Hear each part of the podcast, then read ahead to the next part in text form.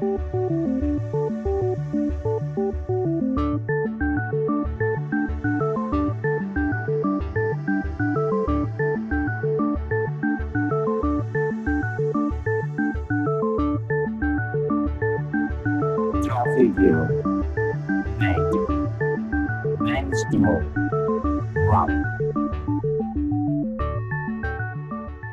Hola a todos y gracias por estar ahí compartiendo una nueva edición de Compilando Podcast. En este nuestro tercer encuentro, o sea, la segunda edición contando desde cero, vamos a celebrar un encuentro especial alrededor de los servidores privados. Y es que cada vez está más al alcance de la mano de todos instalar una serie de servicios accesibles desde cualquier máquina a través de la red y administrarlos según nuestros gustos y necesidades proliferan servicios VPS en la nube y las empresas de hardware lanzan cada vez más productos dedicados a ser usados de microservers o pequeños servidores privados en casa, sin olvidar la pequeña y potente Raspberry Pi. Y si en nuestro escritorio la penetración de GNU Linux es de poco más del 2%, en el universo de los servidores Linux es el indiscutible rey y el software libre luce en todo su esplendor frente a servicios basados en Windows, muy escaso, o Mac derivados, estos últimos prácticamente inexistentes.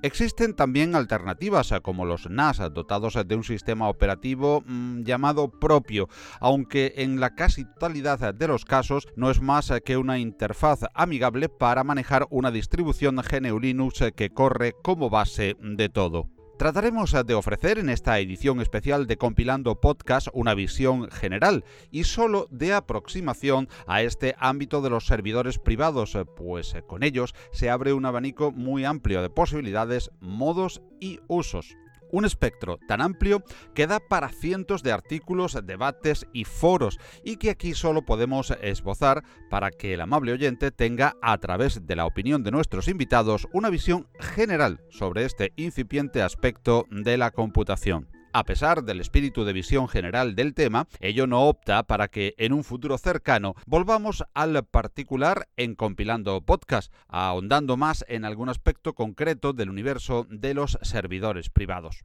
Hemos querido montar este podcast especial alrededor de las opiniones de algunos compañeros con una excelente reputación reconocida en el mundo de GNU Linux y del software libre y en su difusión, que nos darán a conocer sus experiencias y recomendaciones sobre este particular.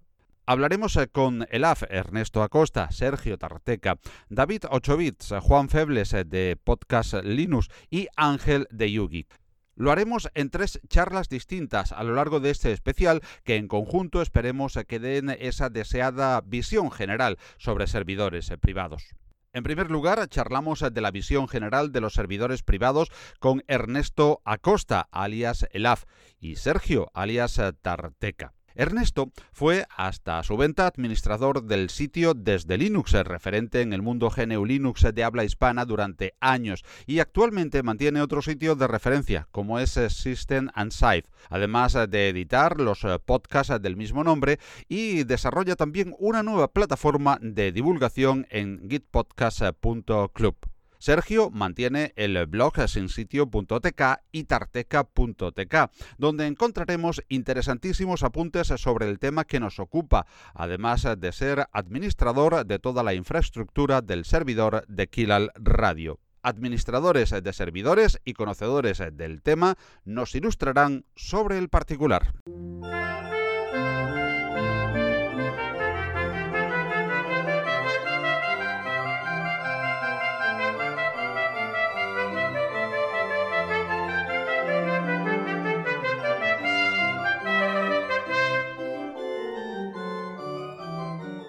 Bueno, entramos ya en materia directamente a hablar con nuestros eh, invitados. Eh, en esta ocasión eh, son Sergio y Elaf, Hola, Ernesto. Elaf, como os decía. Buenas a los dos. Hola, buenas. Muy buenas.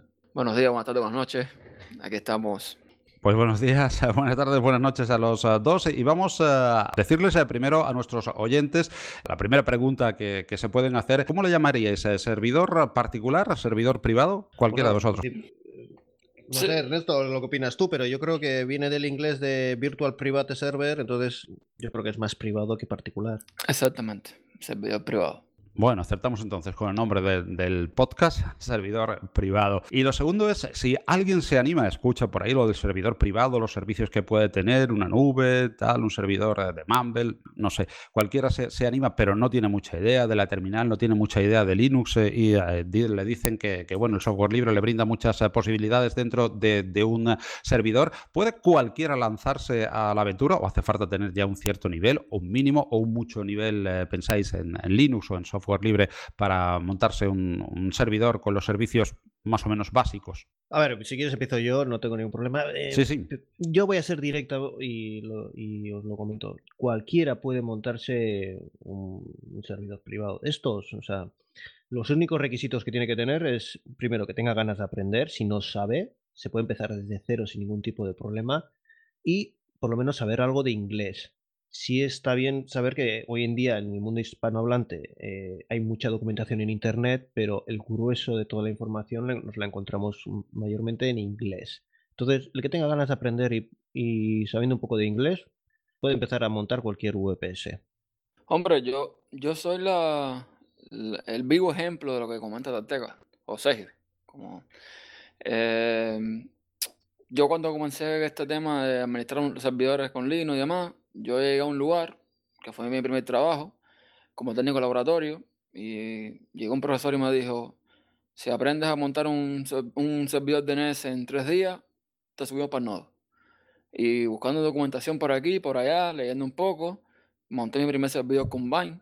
Y sí, yo creo, yo creo que es cuestión nada más de, de ponerse, sobre todo que te guste lo que, lo que estás haciendo y lo que vas a hacer, porque no, es que o sea, por imposición no se logra nada.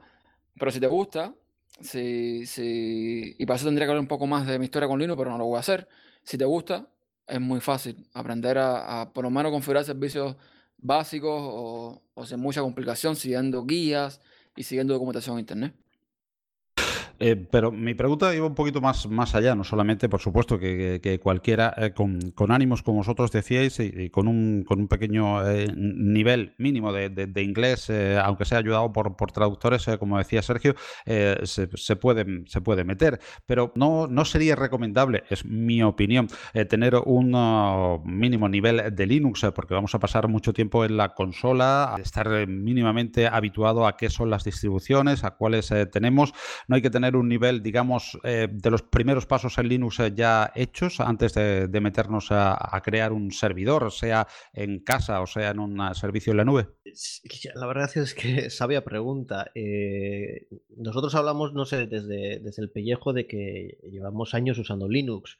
Ahora, si me preguntas, alguien que, no sé, que siempre ha usado Windows, no, sabe nada de ordenadores, lo de la nube le parece que es que mis, mis documentos están en, la nube, de verdad, colgando y no en el ordenador de otro, como es la, nube en sí.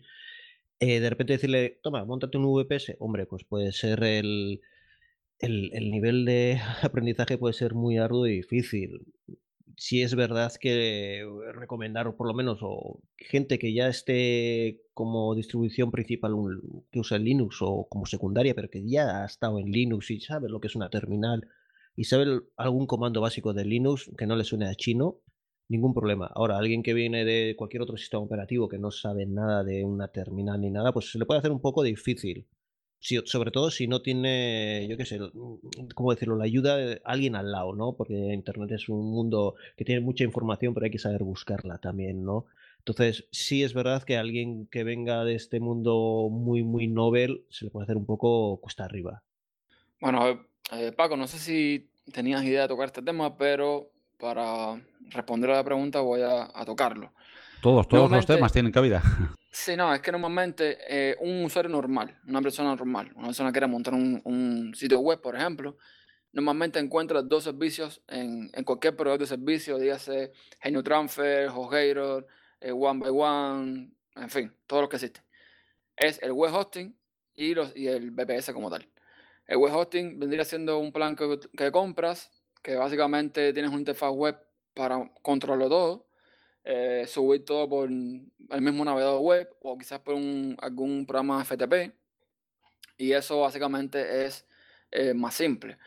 Ya tener un VPS conlleva a que tengas que tener un poquito más de dominio en cuanto al tema de terminal. ¿Qué pasa? Que, eh, por lo menos en mi experiencia, cuando ya yo comencé a trabajar con servidores, yo conocía tres, cuatro comandos en Linux. Yo sé, no sé, los más básicos, eh, cat, eh, para mostrar el fichero, eh, qué sé yo, ls para, para mostrar los directorios, los, listar directorios y demás. Cositas básicas, muy básicas.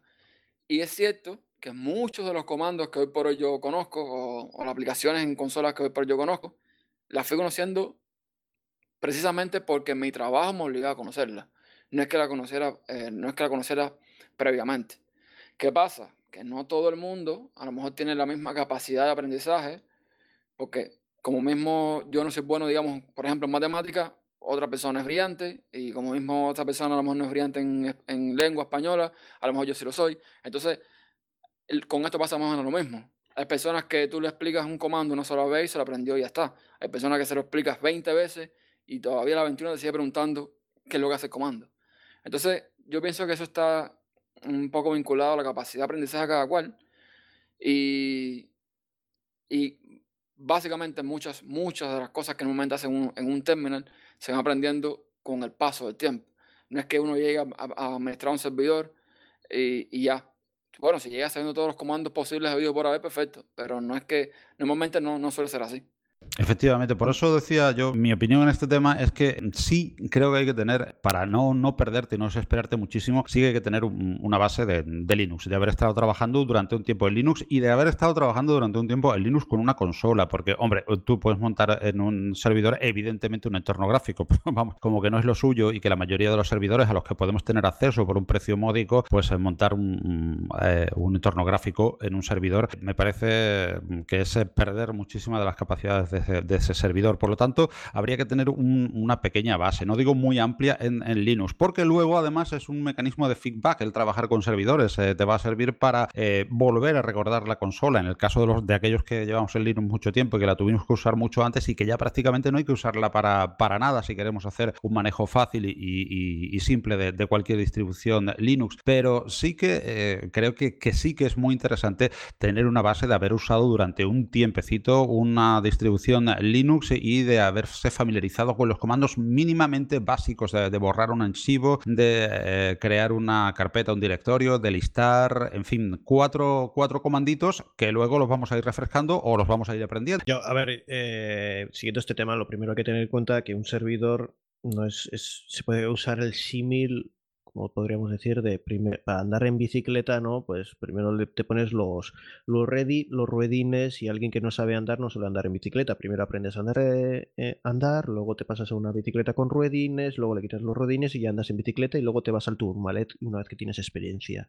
Al final un servidor puede ser algo parecido, no puedes empezar a montar un servidor si ni siquiera sabes imprimir desde tu ordenador, o sea, hay que, hay que seguir unos pasos poco a poco y, según vayas cogiendo y adquiriendo eh, experiencias, pues puedes ir empezando, empezando un servidor. Luego, la siguiente pregunta es, ¿a quién va dirigido un, un VPS o un servidor dedicado de estos? No todo el mundo lo va a necesitar o no todo el mundo lo va a querer. Eh, alguien que te dice, no, es que yo tenía pensado hacer una página web de la asociación de vecinos de mi barrio porque hacemos una, fiesta al año y para subir cuatro fotos y tal. Yo quería, y quiero un VPS. Ojo, tío, pues no te merece la pena. O sea, no te merece la pena para nada. Hay hoy en día eh, alojamientos compartidos que por dos euros al mes o un euro y pico al mes, pues tienes lo suficiente para llevar esa página web y que todos los de tu barrio vean esa página web el día que metas cuatro fotos. Ahora que tienes que hacer otros, otros servicios X, entonces sí te puedes dedicar a un VPS porque un alojamiento compartido no te, no te da esa opción. Pero si es para coger una, una página web sencilla en WordPress o lo que sea, Joomla o lo que tú queráis, pues un, un, alojamiento compartido te es suficiente. Ahora, que quieres montarte pues un, un, servidor, un chat de voz como este que estamos hablando ahora mismo, pues sí te hace falta un servidor propio, ¿no? Donde tú tengas acceso administrativo interno y puedas montar e instalar todo lo que tú quieras. A eso hay que tener en cuenta cuando hablamos de VPS. ¿Para qué lo quieres exactamente? Exacto, y permite Paco agregar una cosa más, y es que eh, ahora mismo tú debes estar usando tu distribución con Linux, y déjame decirte que, como yo lo veo, lo único que diferencia ahora mismo a tu PC de un servidor es que no tienes corriendo determinados servicios. Fuera de eso, es básicamente lo mismo. Si ahora mismo a, tu ordenador le instalas eh, Apache, o le instalas Nginx, o le instalas un servidor MySQL, o lo que sea, ya tu ordenador pasa a ser un servidor. Entonces, como era que sea, el mismo uso que le vas dando a Linux eh, día a día, implica que de todas formas, cuando llegues a administrar un VPS, si ya tienes algo de, conocimiento de terminal, o sabes listar directorios, o sabes trabajar con ficheros, demás y demás, te sea mucho más fácil el trabajo. O sea, eh, ese poder gestionar sin mucho problema un servidor eh, privado virtual. Efectivamente, efectivamente. Esa, esa, es una puntualización eh, que hay que hacer. Bueno, dos, quiero decir, la que ha hecho Sergio y la que mm, ha hecho el AF, Ernesto. Eh, la, primera con respecto a la de Sergio es eh, que, hay muchos servicios para almacenamiento simplemente, si queremos subir nuestros archivos, almacenamiento en la nube, que nos lo van a dar sin tener que montarnos un servidor privado o para, como decías, para tener una pequeña página web en WordPress o en, o en cualquier otra cosa y que hay que plantearse, bueno, pues realmente para qué lo queremos, aunque sea simplemente para probarlo. Quiero simplemente pues por cacharrear y por, por enterarme cómo va un servidor, pues ya es una razón, ¿por qué no? Pero que lógicamente para hay ciertas cosas para los que otros servicios mucho más simples y a lo mejor hasta más baratos nos van a servir. Y después lo que decía el AF, pues para el que oiga, probablemente los que nos estén escuchando y sepan y hayan leído la descripción antes de, lanzarse el podcast, eh, pues que eh, sepan eh, de que quieren enterarse de un, de un VPS. Pero hay algunos que a lo mejor están todavía informándose simple y llanamente en este nuestro podcast. Es decir, eso, que, que un servidor en definitiva pues es exactamente lo mismo que tienes en tu casa. Eh, físicamente no es igual, pero me refiero, es un ordenador con una memoria RAM, con un disco duro, eh, con una placa base eh, y es un ordenador exactamente igual enganchado a una red como el de tu casa. En tu casa puedes hacer un servidor instalándole pues los programas que dan servicio. La palabra servidor viene de servicio, es un PC que da servicio. Claro está, los, las granjas de servidores, VPS, por ejemplo, pues eso, el servidor es totalmente distinto para dar servicio se hace de manera virtual, por ejemplo, con máquinas virtuales, eh, con clústeres de procesadores eh, para dar eh, servicio, con diferentes tarjetas de, red que no son las que tenemos de uso en casa, ¿no? Y los ordenadores son físicamente distintos para dar servicio a una gran demanda de usuarios en red y en, los archivos que contienen y los programas que están corriendo. Pero que básicamente un ordenador, un pequeño PC portátil de la casa o una Raspberry Pi, del que hablaremos ahora, también es un servidor y está en casa y funciona perfectamente haciendo lo que tiene que hacer un servidor, que es dar servicios. Ya depende del número de usuarios a los que quieras llegar, de la manera que quieras llegar y de la disponibilidad que quieras tener, tenemos que recurrir a una máquina u otra. Bueno, pues eh, eh, Sergio y Ernesto, ahora tenemos ya a nuestro usuario que más o menos tiene unos ciertos conocimientos como para poder meterse en faena, como para poder lanzarse la historia de montarse su servidor particular y eh, tiene tiene también, bueno, una causa, la que sea, para tenerlo, para que le convenga. ¿Qué es lo que le recomendaríamos? ¿Un servicio en un servidor que le den un, privado, un VPS, eh, montárselo en casa con un microserver, con una Raspberry Pi? Difícil pregunta, me lo haces a mí. Justo yo que tengo tanto en VPS de pago que estarán por los servidores, yo creo que tengo unos en Holanda y otros en Bélgica y una Raspberry Pi, que también la tengo en casa ahora mismo montada, en mi casa donde estoy hablando. ¿Qué elegir? Bueno, si es alguien que, lo que quiere es cacharrear, yo le recomendaría una Raspberry Pi. La verdad es que es un mundo muy, muy interesante.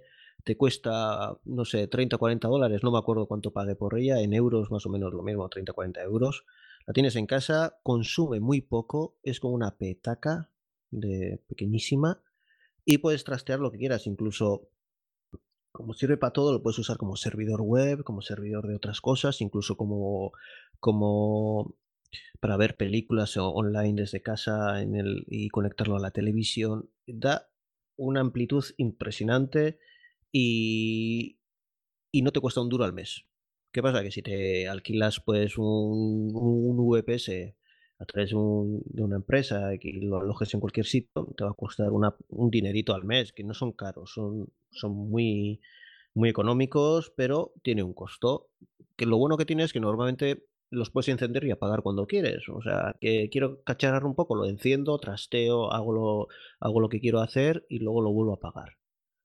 Y si lo quieres tener en producción, ¿no? Cualquier servicio en producción, pues, hombre, una Raspberry Pi tiene sus, sus inconvenientes. No porque sea una Raspberry Pi, porque muchas veces los VPS que, que puedes alquilar fuera eh, tiene las mismas capacidades, entre comillas, digamos, que una Raspberry Pi, pero lo que falla muchas veces es la conexión a Internet de tu casa, que no te la, te la da un tercero, eh, el ISP o la, empresa que te dé ese servicio de Internet, y te puede generar microcortes de estos microcortes que dices, uy, tengo que resetear el router para que vuelva a tener yo internet. Pues si eso te pasa con una Raspberry Pi que le estás dando servicio a, a X personas que están en otro, en otro lado del mundo, y tienes que esperar que físicamente estés tú en casa para apagar el router, pues si estás trabajando y las ocho horas de trabajo, pues no hay servicio durante esas ocho horas hasta que alguien reinicie ese router. O sea, tiene sus, sus peligros, sus pros, sus inconvenientes, pero para cacharrear yo me iría a una Raspberry Pi. Para poner algo en producción, pues me iría igual a un VPS y, y tener, saber que, que eso no va a fallar. Ernesto. Hombre, antes de continuar, ¿sientes algún ruido extraño? Mm, ¿No? ¿O mi voz? ¿Todo se ve bien? ¿Todo perfecto? En ocasiones parece un poquito robótica la, la, la voz, pero bueno, no sé. Será cuestión del VPS. bueno, ahorita eh, Tateca ha comentado una cosa que es, yo creo que es el kit de, tu, de, la, de la pregunta que estás haciendo. Como usuarios tenemos que saber para qué queremos eh, el servidor o qué servicio vamos a dar. Y te lo, te lo digo, por ejemplo, con Desde Linux. Cuando comenzó Desde Linux, Angelino empezó en un web hosting, un share hosting de esto compartido, como dice, como bien dijo Tarteca. Y a medida que fueron entrando más usuarios, más usuarios, no fue viable y hubo que irse para un VPS. Entonces, si la idea es cacharrear, como bien dice Tarteca, mira, ni siquiera, ni siquiera un, un, un Raspberry Pi, un, una máquina virtual en tu ordenador, con un Debian, un Ubuntu, un CentOS, un lo que quieras para, para probar, está perfecto. Ya si lo que quieres es ir un poco más allá, entonces sí yo recomendaría ya un servicio más profesional. No solamente por eso, sino porque, como quiera que sea, si vas a, eh, digamos, tener un servidor en casa, no es solamente conectar un PC, un, una placa o lo que sea a la, a la red y ya está. Si ya vas a dar un servicio, entonces tienes que tener determinados conocimientos para que tu router no sea vulnerable, para que eh, tener el mínimo de seguridad de que entrándote por ese servidor no vayan a hacer al resto de las redes de, tu propia casa y te acaben.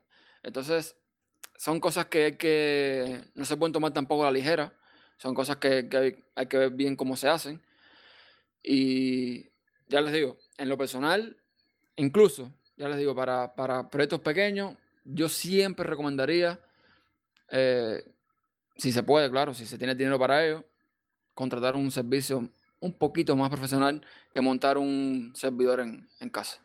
Bueno, pues eh, ya tenemos uh, más ideas uh, formadas uh, para quien ya eh, quiera pues montarse. Ya no vamos a hablar ahora eh, con, con, vosotros demasiado de la, de, la opción de, del servidor en, casa o de la Raspberry Pi, puesto que hablamos durante el podcast con otros invitados de, esa opción específicamente de la Raspberry Pi o del, o del servidor tipo NAS en, casa. Quería que, que comentaseis vosotros vuestra experiencia en los dos principales, aunque tengáis O VPS en, en diferentes eh, servicios, los eh, más destacados o los que más uséis normalmente. Quería comentarlo en cuanto a el que yo puedo comentar, por ejemplo, el de, el de Amazon, eh, que bueno, qué interfaz tenéis para crear las instancias o los droplets, en, definitiva vuestra máquina virtual, cómo veis esa interfaz y esas posibilidades, las posibilidades de interacción con el sistema operativo, qué sistema operativo tenéis montado y bueno, la facilidad o no, o la dificultad para instalar las principales aplicaciones que ahora quisiera también, antes de terminar, eh, de hablar con vosotros, eh, que hablásemos eh, por lo menos de algunas de las más destacadas. En principio, el servicio que usáis, si podéis decir cuál es, yo hablaré también de, del de Amazon, lógicamente, y, y, cómo lo veis, que, cómo lo veis en relación precio-calidad, accesibilidad y los servicios que, que, presta. Empezamos también por, por Sergio, por ejemplo. Pues mira, yo uso eh, servicios de pago, uso Digital Ocean y la verdad es que estoy encantado. No es de lo más barato que te puedes encontrar por internet, pero mm, servicio, precio y, disponibilidad y que no me ha fallado nunca. La verdad es que llevo años con ellos y no me han fallado nunca. ¿Qué opciones trae? Pues eh, lo bueno de estos servicios, y seguramente que otros también, porque no los conozco todos, traen la facilidad de poder instalar un servidor en cuestión de cuatro clics y minutos.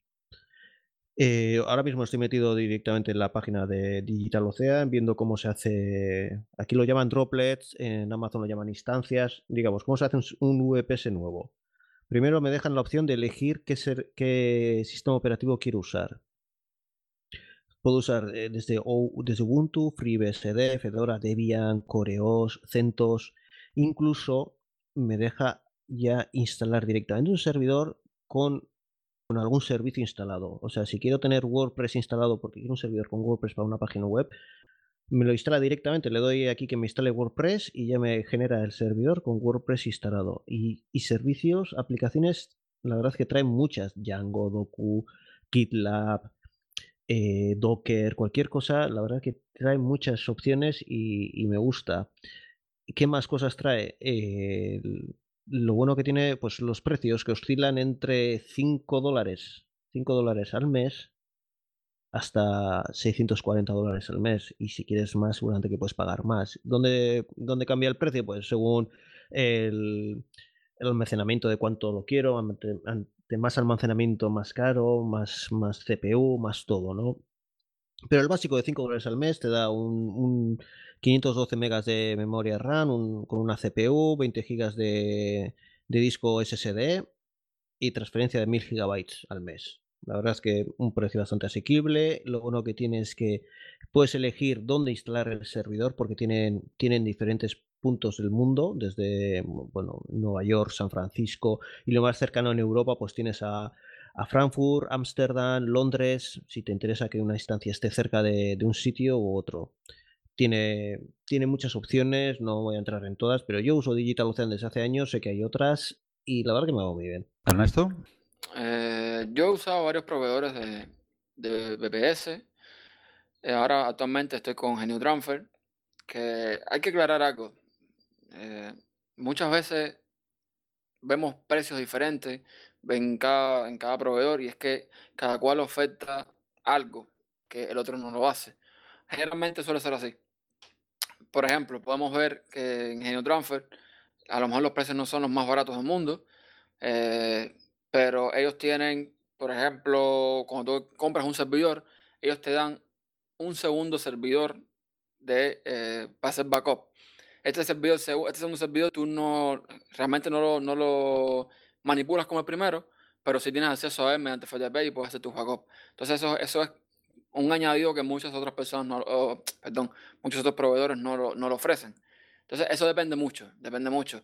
Sí, eh, perdona, sí, eso, eso, es verdad, porque, Ernesto, porque en otros los backups te los cobran aparte, entonces hay que tener en cuenta que si te lo ofrecen ya está bien. Exactamente, exactamente. Eh, entonces, eh, ya te digo, es buscar. Ahora mismo estaba viendo, se los comentaba antes de empezar el podcast, hay un sitio que se llama Load and Box, que en Load and Box eh, ahí podemos ver ofertas de, de. Y lo vas a ver muy barato, lo vas a ver muy caro. Es independencia de lo que necesite cada cual. Con tecnología Zen, con tecnología KVM. Eh, en fin, eso varía. Yo usaba también eh, Albotech. Albotech, una compañía alemana que fue adquirida por otra compañía alemana. Y ya como que le perdí un poco el rastro. Y también ofrecían precios muy, muy, muy asequibles para, eh, por lo menos, digamos, dar un servicio de entrada. ¿Ok? Tampoco es que vamos a montar ahí un servicio que tenga un, tráfico excesivamente alto, un servicio de streaming o lo que sea. Pero ya te digo, es cuestión de buscar. Eh, yo recomiendo GenuTransfer, sobre todo para las personas de habla hispana, precisamente por eso, porque tienen soporte en español. Desde que estoy con ellos, nunca se me ha caído el servicio, nunca he tenido problemas. Y, aquí estaré hasta que, no sé. Bueno, pues eh, eh, esos son los servicios y la idea que nos estamos haciendo pues es eso, que para empezar, para probar, para empezar a cacharrear y para tener los primeros eh, escarceos con, de aprendizaje con, VPS, entre, no sé qué opináis vosotros, entre 5 y 10 euros al mes podemos tener unos VPS pues lo suficientemente amplios y capacitados como para montar los servicios básicos y empezar a probar, a cacharrear y a introducirnos en este mundo, ¿verdad? Paco, pero además, déjame agregar algo. Muchos de estos proveedores de, de BPS, por ejemplo, Transfer lo hace, me imagino que DigitalOcean también lo hace, y lo hacen muchos. También te ofrecen un tiempo gratis, que tú puedes entrar, puedes contratar el servicio, puedes probar, y si no te gusta, pues te va. Mira, en ese tiempo que tienes de dos semanas, de un mes, de dos meses, lo que sea, puedes también probar y, y cacharrear y vas a tener tu, tu servicio funcionando para ver cómo te va. Ahí, me quería llover, pues sí, precisamente yo estoy probando el de Amazon, el servicio, la capa gratuita de Amazon, que efectivamente es gratuita, bueno, hay 33 eh, céntimos, eso es gratuito, evidentemente, eh, que sí tienes que pagar al mes por la, por la IP elástica, por, por, la, por la IP fija, eh, pero sí que hay que tener un poquito de cuidado. Ojo, lo hablaba antes a micrófono cerrado con, con Sergio, hay que tener un poquito de cuidado en estos servicios eh, gratuitos también, a ver hasta dónde llegamos. Al principio, precisamente por ese cuidado que tienes, donde dices, eh, a ver si me voy a pasar y seguro que aquí me van a cobrar X y me van a cobrar bastante, pues eh, va a ser como montando la máquina virtual justo, justo, justo con el que ellos te ofrecen por defecto. Precisamente al montarla así, yo estuve pasando por todos los pasos y me creé mi disco duro de 8 GB. Ese es el que ellos ponían por defecto. Yo no tocaba nada para que no hubiera cargos porque lo único que trataba era de, probar. Bueno, pues eh, después, eh, con un poquito más de tiempo, vi en una de las opciones, no me acuerdo por qué, vi que no, que era hasta 30. Lo que pasa que yo en su máquina, digamos, eh, por defecto que te vas montando, te ofrecen primero 8, pero puedes ampliar hasta 30.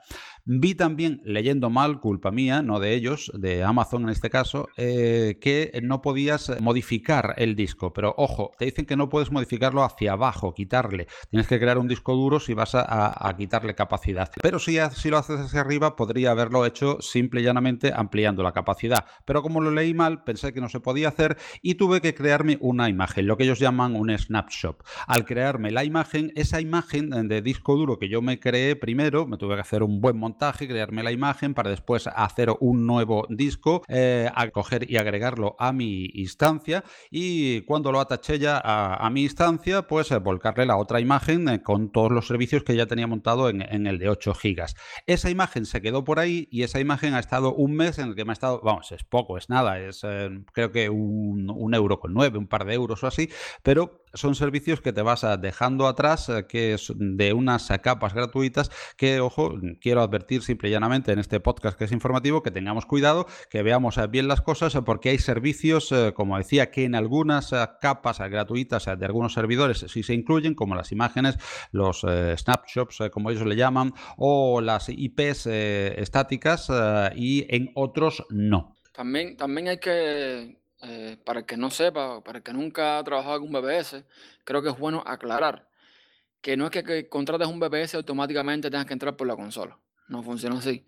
La mayoría de los, de los proveedores estos de, de BBS te dan una interfaz web donde tú puedes hacer algunas operaciones básicas, porque básicamente, por ejemplo, si por ejemplo, por algún motivo echas algo a perder en tu VPS y necesitas reiniciar o lo que sea, evidentemente desde la consola puede que no puedas hacerlo. Entonces, mediante la interfaz web, la mayoría de los proveedores te ofrecen opciones para manipular, para manejar, para gestionar los VPS que tenga, él o los VPS que tenga. Entonces, tampoco es agarrarle miedo, ah, compré un VPS, ahora todo desde la terminal.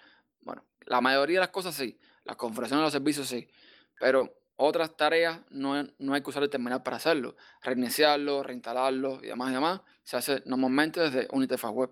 Sí, efectivamente. Lo que pasa es que luego ya el control de los servicios, eh, la verdad es que sí habría, habría que hacerlo eh, desde, desde la consola. Pero sí, eh, hay, hay, muchas opciones que desde una interfaz web se pueden hacer.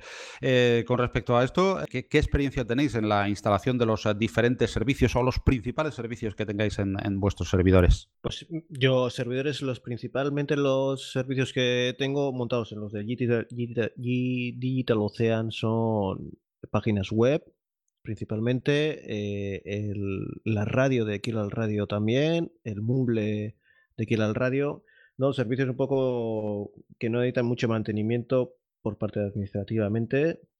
Y luego en la Raspberry Pi que hago pruebas, pues he montado un, un Nextcloud, que es como un Dropbox, que es lo que la gente común conoce, Google Drive, etcétera, pero que es libre.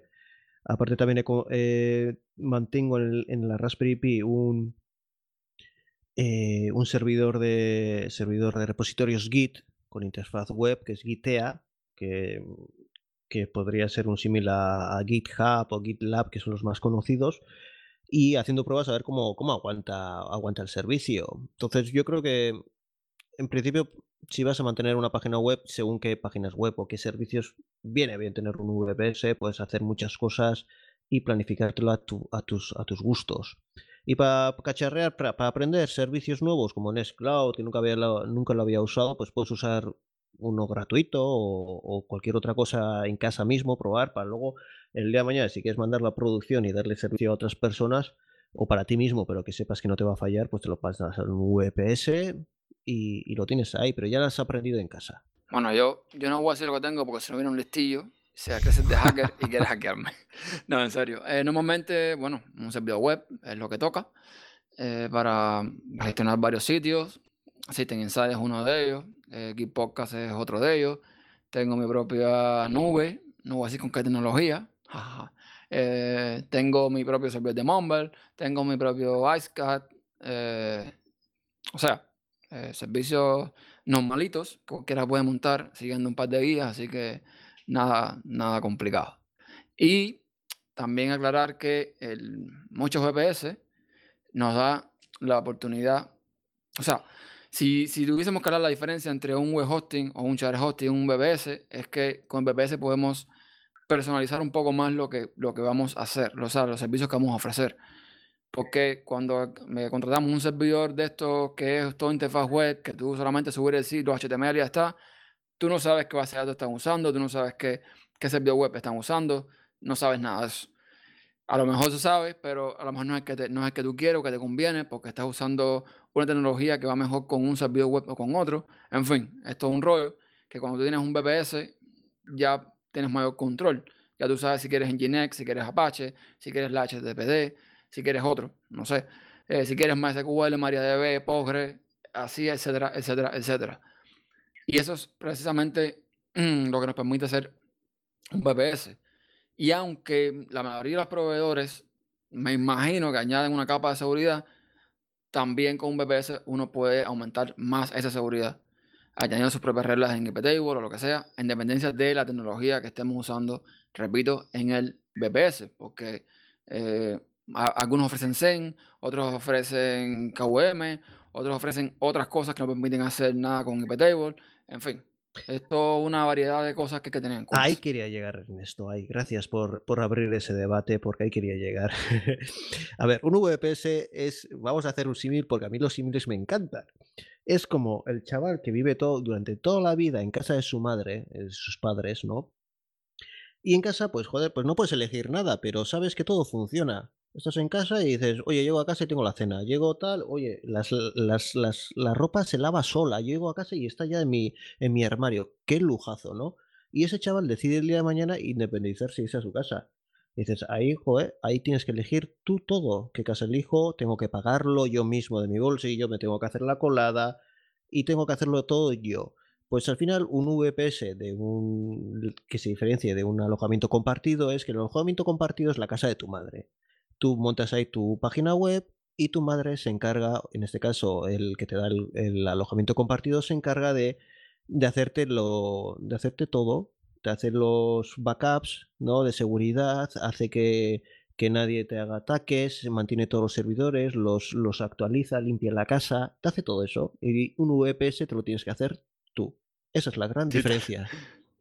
Perdón, Teteca, ahora, ahora que estás usando el símil, yo imagino que entonces cuando tu madre está agotada o está cansada o está enferma, viene siendo cuando alguien está usando todo el ancho banda del servidor y tú no puedes hacer absolutamente nada con un share hosting, ¿no?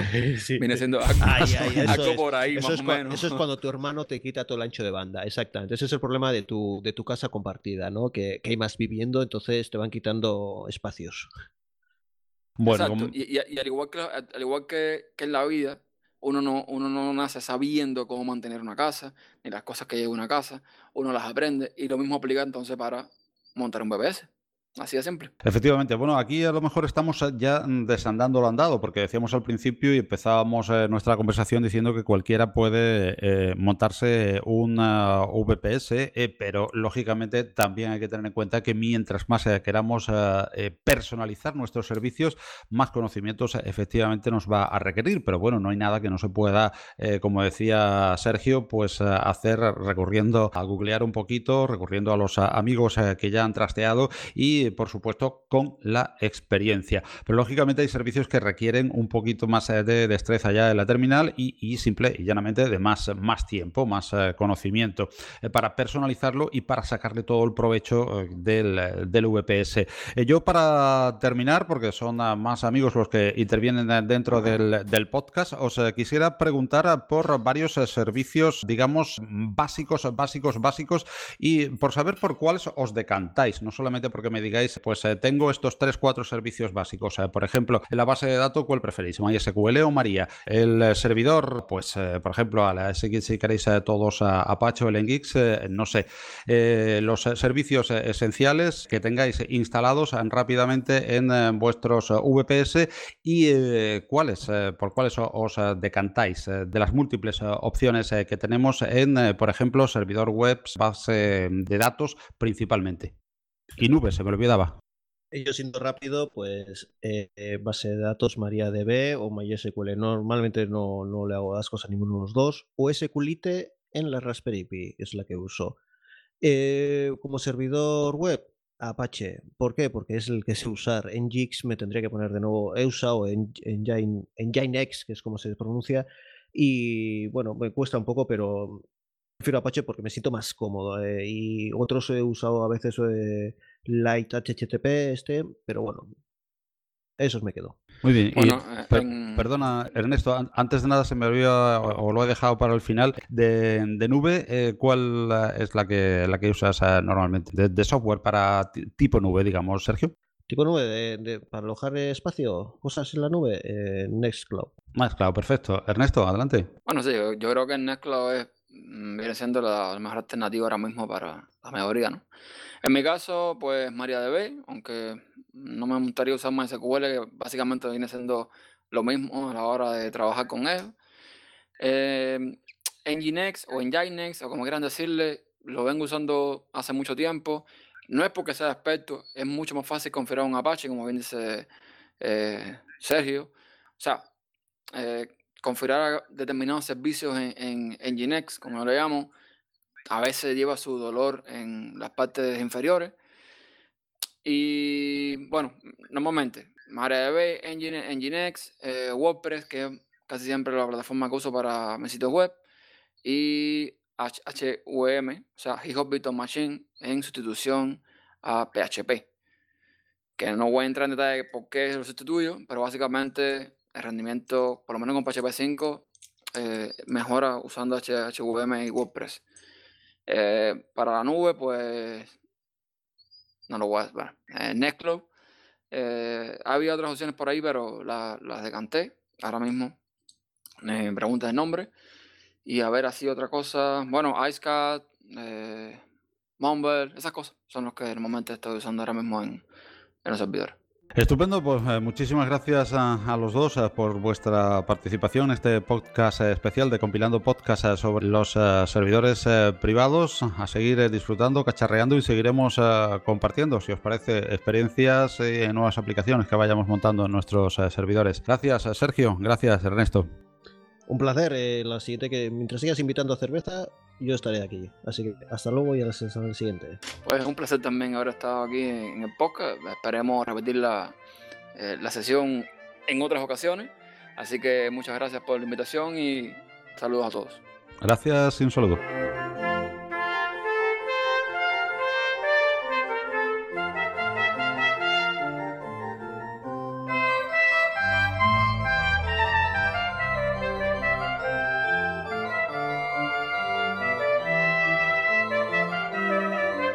Y no podía faltar en esta edición especial de Compilando Podcast dedicada a los servidores privados la voz de un excelente divulgador de software libre y GNU Linux como es David, alias 8 bits, pues desde años A administra un sitio de referencia que se llama 8 bits hacen un byte. En él podremos encontrar abundantísima y excelente información sobre Linux en general y sobre el mundo de los servidores privados en particular. No en vano, David es profesional del ramo y se gana la vida entre servidores, además de ser también su pasión y dedicar horas de su tiempo libre a formarnos e informarnos sobre nuestro sistema operativo favorito y sus aplicaciones. Desde los inicios, David forma parte del core fundador de ese gran portal de información que es colaboratorio.net y en él podemos leerle asiduamente sobre precisamente asuntos relacionados con los servidores privados. Recientemente cabe destacar su serie sobre Nextcloud, entre otros muchos artículos de interesantísima lectura. Es por ello un honor y estamos muy agradecidos de su presencia para ilustrarnos en este especial de Compilando Podcast.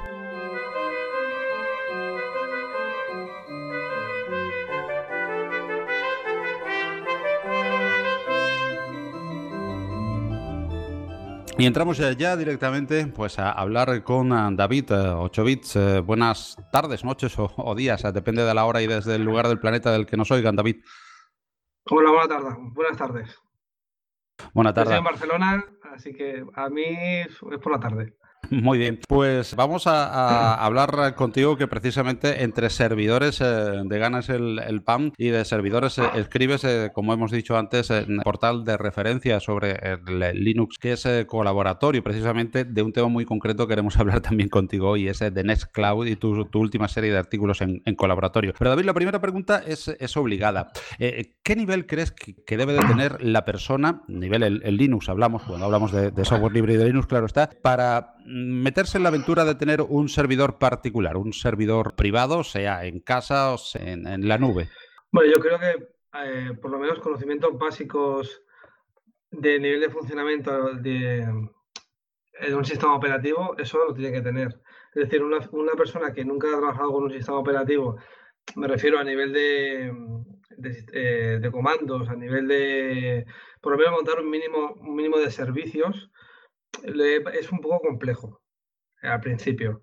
Sí que es verdad que existen alternativas eh, que facilitan eh, ese trabajo. Por ejemplo, existen imágenes que se llaman contenedores que tú te puedes descargar y montar en tu equipo que te vienen ya con, pues, por ejemplo, con Nextcloud ya montado en un, dentro de un VPS. Pero por norma general, yo para un principiante no. Si quieres mantener una web, si, por ejemplo, si quieres un VPS para, abrir una, una página web, lo primero de todo, eh, yo empezaría, por ejemplo, si es una página web, pues utilizando pues, un dominio gratuito, por ejemplo, de WordPress o un hosting. Y a medida que vaya adquiriendo conocimientos, entonces ya me podría plantear un VPS. Pero de, principio, si no tienes conocimientos, yo recomiendo o una web gratuita. Si, fuese, digamos, la intención un VPS, para, por ejemplo, para tener una página web. Pues para eso no, es necesario montar un VPS. A no ser que tú ya tengas conocimientos, te guste el tema de, jugar un poco con la línea de comandos, jugar un poco con, las aplicaciones, con los servicios de Linux. Entonces yo entonces sí que recomendaría un VPS, pero si es un nivel inicial, no. Muy bien, pues ya tenemos, eh, imagina David, a nuestro hombre, nuestra mujer eh, que quiere eh, montarse su, su VPS, pues por diferentes motivos, porque eh, quiere cacharrear, porque le interesa para montar varios servicios a la vez y que tiene esa serie de conocimientos mínimos de la consola. Eh, hablamos siempre de, consola también, eh, porque normalmente te mueves en, a, nivel de consola, o le puedes montar un, un escritorio en, en, un, en, un, VPS, pero no, no, sería lo normal. Pues a niveles de consola ya se mueve. Ahora, ¿qué, qué le aconsejarías? Que, que, según el tipo de uso, supongo, montarlo en casa, tipo Raspberry Pi o un um, microserver, o montarlo ya en un servicio en la nube? Antiguamente el tema de montártelo en casa no era tan, eh, tan accesible en el sentido que, por norma general, las ADSLs que, todos teníamos en nuestra casa eran unas IPs, unas direcciones IP, que iban variando. Por lo tanto, estabas continuamente eh, teniendo que cambiar esa dirección IP. Lo que pasa es que ahora muchos eh, ya podemos tener lo que se llama la fibra. Y eso permite tener una IP que es difícil que cambie puede llegar a cambiar, pero cuesta mucho más que cambie. Entonces, es mucho más eh, óptimo para poder montarte un VPS en casa. Entonces, si tú te quieres montar un VPS en casa, puedes hacerlo de diferentes maneras. La primera de todas, si nunca has trabajado con un VPS, yo recomiendo siempre montar una máquina virtual. Tú te montas una máquina virtual, puedes usar Ubuntu, Debian, Arch, lo que tú quieras. Hay muchos softwares gratuitos actualmente, por, ejemplo VirtualBox, también eh, existe KVM con Kemu, eh, y todo esto, tú te puedes bajar una imagen ISO, te montas una máquina virtual, que un VPS no deja de ser una máquina virtual, que no, no tienes tú en tu casa, sino está en un data center remoto de una empresa que puede estar en Estados Unidos, en Europa, donde, donde sea, ¿no? Entonces tú, es una manera de empezar. Una máquina virtual en tu casa, puedes empezar a ver como si sabes montar servicios, si sabes montar un servidor web, por ejemplo, o un servidor de ficheros, lo que tú quieras. ¿no? Una vez pasado eh, esto, además, eh, puedes dar el paso. Es decir, utilizando esa misma eh, máquina virtual o bien instalando una distribución Linux en una Raspberry Pi, por ejemplo, ahí puedes instalar el sistema operativo. Entonces, modificando unas reglas en el router que tengas en casa, sabiendo qué IP pública tienes, puedes acceder desde fuera desde fuera de tu casa, sabiendo esa IP pública. Y si además posees un, dominio, un dominio que tú tengas personal, incluso hay dominios gratuitos por internet, tú le puedes asociar ese dominio a esa IP que tienes tú de tu router de casa y de esa manera puedes acceder a esa máquina. Eso, digamos, eh, serían los dos pasos. Primero, un paso, montar una máquina virtual en tu casa para trastear un poco, saber cómo funciona. Segundo paso, utilizando esa misma máquina o bien montando, por ejemplo, otra en una Raspberry Pi o en algún portátil o equipo que tengas por tu casa. Eso sí, siempre tendría que estar encendido porque tú eh, vas a acceder desde fuera. Por lo tanto, lo recomendable es utilizar un dispositivo que no gaste mucho en energía. Por ejemplo, una, Raspberry Pi, ¿no? Entonces, hechos estos pasos, el tercer paso ya sería Mm, montar un VPS, contratar un VPS ya en la nube, ¿vale? Porque evidentemente en la disponibilidad, eh, las copias de seguridad, la potencia, el ancho de banda que te puede ofrecer una compañía de internet que ofrece VPS no es lo mismo que tú vas a tener en tu casa. Entonces, evidentemente, eso sería ya el tercer paso, que es ya tirarse a la piscina, montar un VPS en, una, empresa de estas que hay actualmente que te ofrecen servicios de, VPS y empezar a jugar un poco. Yo empezaría evidentemente con un VPS pequeño, eh, pues un Core 512 megas o 15, 20 gigas de espacio y empezar a jugar. Si eso se te queda pequeño porque tienes una página web, tiene muchas visitas o por ejemplo quieres hacer, o sea, montar tu propio servidor de, Minecraft, por ejemplo, que yo tengo conocidos que lo han montado, tienen su propio servidor de Minecraft, entonces todos sus amigos se conectan a ese servidor de Minecraft. Y eso lo tienen en un VPS, en la nube, ¿no? Entonces, eso es, digamos, son como tres fases, ¿no? La fase inicial, que es de prueba, la fase secundaria, que es una fase intermedia, donde tú ya empiezas a dominar un poquillo, y la tercera fase, que es una, lo que se llama una fase de producción. Eh, eh, si hablamos en términos corporativos, ¿vale? Sería como testeo previa y luego producción, donde ya, ya puedes empezar a, hablar y a montar proyectos más serios. Muy bien, pues eh, hemos hablado también, eh, los que intervenimos en este podcast, eh, de nuestra experiencia personal como usuarios finales de, VPS en, la nube. Yo he hablado, en, mi caso, de la experiencia con, Amazon, también nos han hablado de la experiencia con DigitalOcean, donde tú, lógicamente, podrás hablarnos de experiencias profesionales, porque te ganas la vida en ello. Pero a nivel particular, ¿qué servicios podrías ir recomendando? No sé si quieres decir nombres concretos o por lo menos tipo de servicios podríais ir recomendando al que ya dé ese tercer paso y quiera tener eh, su pequeño servidor en la nube, como el que algunos tenemos eh, montado para servicios como Mumble en nuestros podcasts y tal. A ver, yo eh, me gustaría explicar un poco mi experiencia, que quizás es la experiencia que puede tener, pueden tener otros usuarios. Yo ahora como cuatro, no, hace ya, hace siete años que tengo una página web. Al principio la tenía en un hosting, pero en un hosting muy, la, verdad es que bastante sencillo, que durante muchos años me sirvió muy bien, porque la verdad que tampoco tenía muchas visitas y eso hacía que la carga del servidor, bueno, el servidor, de la, desde el hosting, no es un servidor del hosting, porque cuando tú tienes un hosting, no deja ser una carpeta dentro de un servidor más grande que compartes con otros usuarios, ¿no? Pues al principio no, no tenía ningún problema porque no tenía muchas visitas y tal. Entonces, eh, un día me llegó la noticia de bueno, que me habían cerrado la página web porque había sobrepasado, digamos, el, uso que tenía de ese hosting. Entonces yo evidentemente me enfadé bastante porque no, no me avisaron ni nada. Entonces decidí, bueno, pues voy a tirarme a la piscina y voy a contratar un BPS. Entonces estuve mirando precios y tal. Entonces me encontré con una empresa que es Digital Ocean, que tú has comentado antes, que te ofrecía 5 dólares, si no recuerdo mal, en su día, 5 dólares de, oferta, digamos, que entonces eso te da justamente para un BPS un mes, ¿no? Que el BPS era muy sencillito, que, de hecho es el que tengo todavía, que, que son 512 megas con un core y 20 gigabytes, ¿no? Y me parece, si no recuerdo mal, son dos terabytes de transferencia de datos, que es una barbaridad realmente, ¿no? Entonces yo empecé ahí un poco con, con, miedo y un poco tímido porque nunca había trabajado directamente con un BPS a nivel, a nivel particular, ¿no? Pero la verdad, eh, después de todo este tiempo, eh, estoy bastante contento porque durante todos estos años no he tenido ni un solo problema. Es decir, no se me ha caído nunca el servidor, nunca. Cuando hablo nunca es que nunca. Es decir, si alguna vez ha estado eh, no ha estado en, línea es porque yo lo estaba reiniciando porque estaba instalando algo, por parches de seguridad, lo que sea. Yo la verdad estoy muy contento. Sé que hay muchos más servicios, muchas más empresas que ofrecen muy buenos servicios. Por ejemplo, hace unas semanas hice un artículo en mi página web personal, que se llama 8 bits hacen un sobre una empresa española que se llama cloudinio.io, que me gustó también bastante.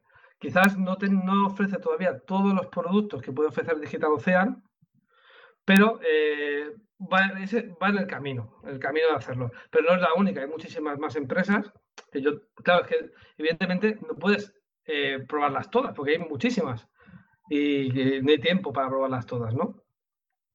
Y entonces estoy bastante contento con eso.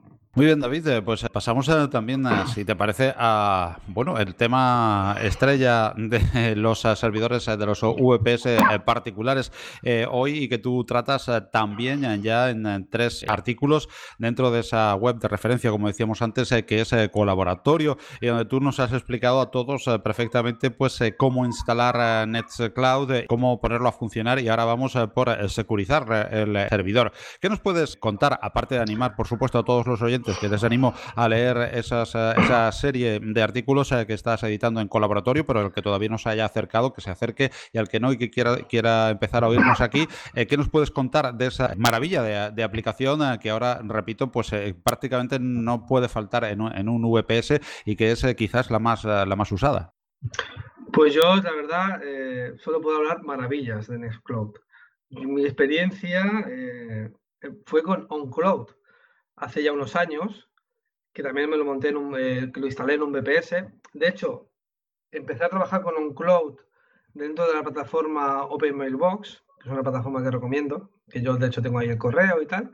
Entonces, aparte del correo, te ofrecían una pequeña nube que era OnCloud.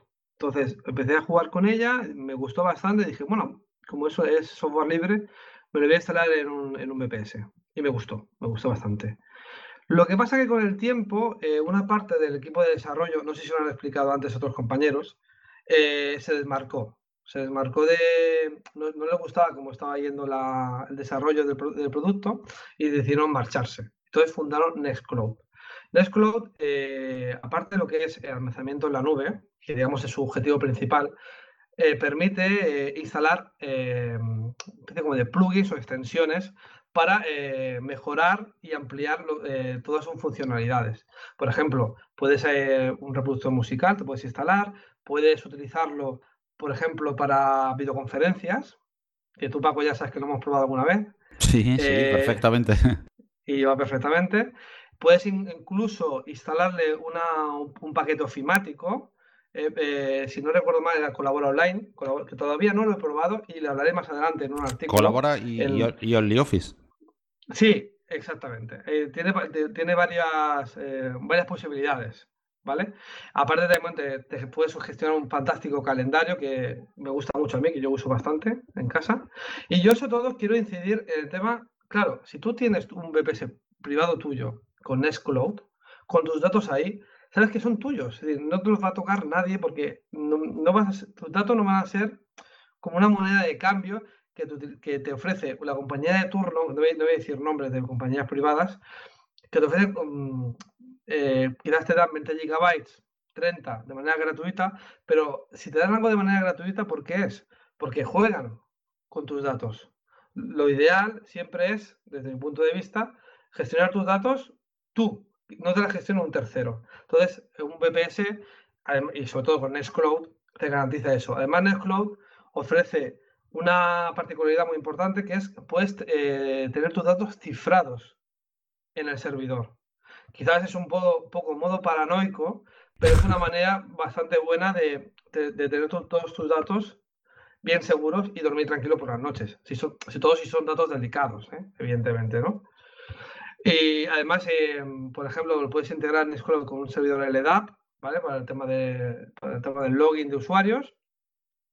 Y además, otra cosa que también hablaré más adelante, eh, hay ciertas empresas que ofrecen Nextcloud dentro, digamos, de, un hardware, ¿vale? De un, paquete, un paquete informático dentro de un hardware, ¿vale? como si fuese un, mini PC que ya viene con Nextcloud excluido, ¿no? Eh, incluido. Por ejemplo, Nextcloud Box, que es uno de los productos que hablaré más adelante en la serie de artículos. Así que, como ves, para mí, no hay ninguna queja, todo de momento maravillas. Sí que es verdad que hay algún producto que, que tienen que mejorar por ejemplo, el producto de videoconferencia funciona muy bien, pero sí que es verdad que a partir del cuarto usuario que está, conectado, por lo menos en mi experiencia, eh, la comunicación no, es tan fluida.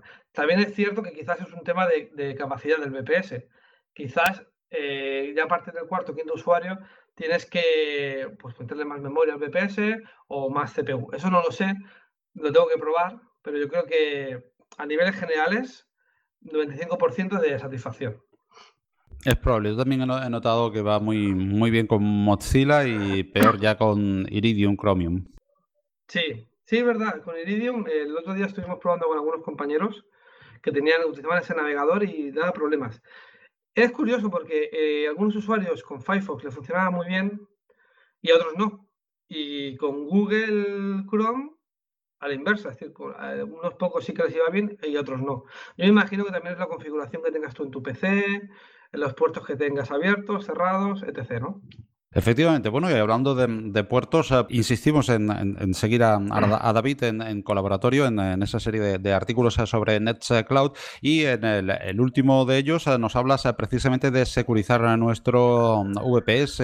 ¿Puedes ampliar un poquito más unas normas básicas de, seguridad para tener, pues precisamente eso, valga la redundancia, seguro nuestro servidor? Por supuesto que sí.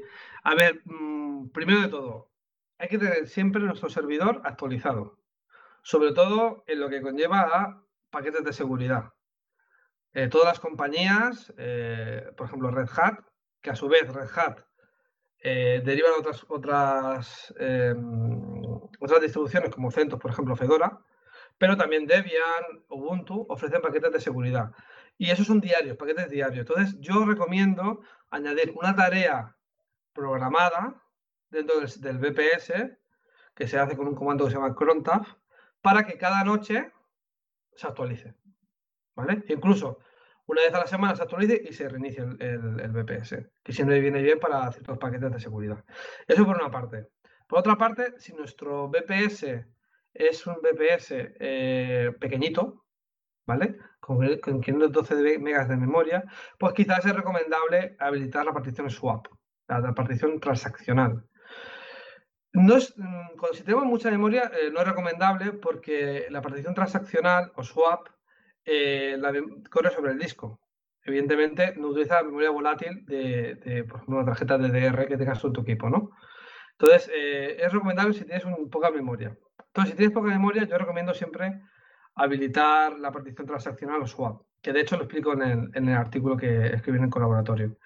Luego, una cosa muy importante es el cortafuegos es súper importante eh, habilitar el cortafuegos de nuestro servidor virtual.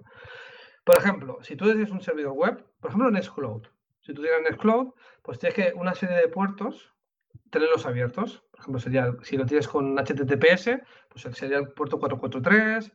Eh, eh, tendrías que habilitar también seguramente, si tienes un, un, servidor de correo pequeñito, pues los puertos de correo, el puerto que tengas para SSH, todo eso lo tendrías que abrir en el cortafuegos. Pero todo el resto tenerlo bien cerrado. Y además recomiendo una cosa que es muy importante y es el, el, acceso vía SSH a, la, a nuestro, que es lo más habitual, a nuestro host, a nuestra máquina virtual, eh, deshabilitarla siempre el, acceso por, por, root. Es decir, habilitar otro usuario y que tú para acceder a la máquina no puedas hacer directamente por root, sino por otro usuario. Y luego utilizar intercambio de llaves. Esto es, tú, tienes un, eh, has hecho un intercambio de llaves con la máquina, con el, tu Virtual Private Server, desde tu, desde tu Linux, ¿no? Entonces, haces el intercambio de llaves, que es una cosa bastante sencilla, y hay muchas guías por internet de cómo hacerlo, y ya eh, te conectarás a tu, a tu VPS y en un momento te pedirá contraseña porque ya has hecho el intercambio de llaves, que es mucho más seguro.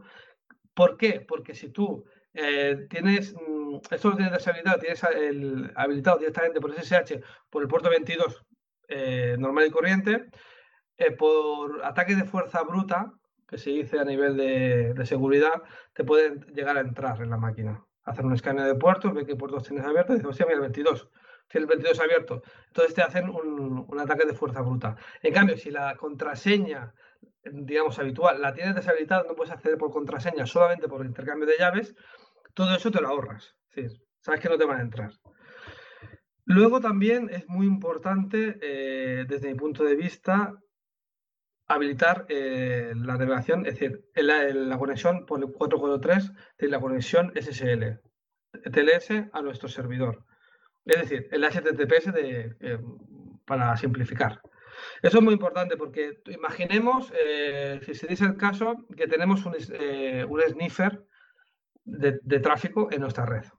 En nuestras redes privadas nos han colado en algún portátil y tenemos un sniffer eh, que está mirando todo el tráfico y tal. Si tú no tienes habilitado el HTTPS, tienes habilitado el HTTP normal, ese sniffer, o tú metas el usuario y contraseña, te lo va a ver. ¿Entendéis?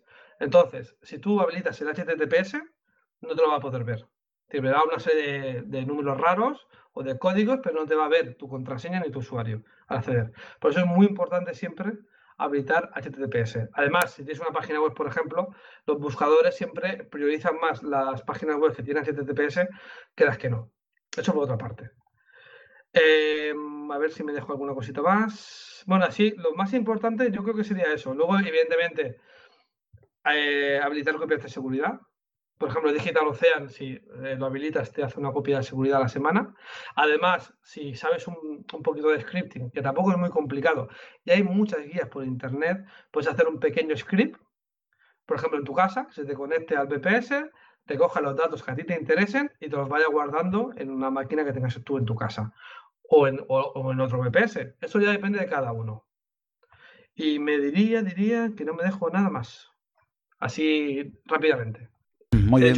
cosas, ¿eh? Sí, sí, una, una, buena guía de seguridad eh, a la que, de nuevo, repito, eh, también invitamos a, visitar ese último artículo de, de, David, interesantes todos, y ese último también sobre seguridad en Nextcloud en particular, pero bueno, en general en, en, todo el, VPS. Bueno, David, pues por último, estaremos hablando, esperemos durante más capítulos, pero en este especial sobre VPS, quisiera preguntarte sobre servicios que tú recomiendas básicos instalar y bueno, dentro de ellos, eh, ¿qué tipo? Pues eh, qué servidor eh, web, por ejemplo, qué base de datos, si María frente a MySQL, en fin, de los más básicos, ¿qué servicios nos recomendarías instalar en el VPS? Bueno, la verdad es que la pregunta tiene, tela, ¿eh? porque podría estar hablando horas ¿eh? sobre eso. Bueno, sí, sí, por eso, por eso te decía de lo más básico, un servidor web, un servidor, eh, bueno, de eh, uno, una base de datos, eh, algún tipo de servidor para videoconferencias o, para audioconferencia como este de Mumble, en fin, lo, más basiquito, claro. Sí, sí, sí, sí, claro, claro, sí, sí.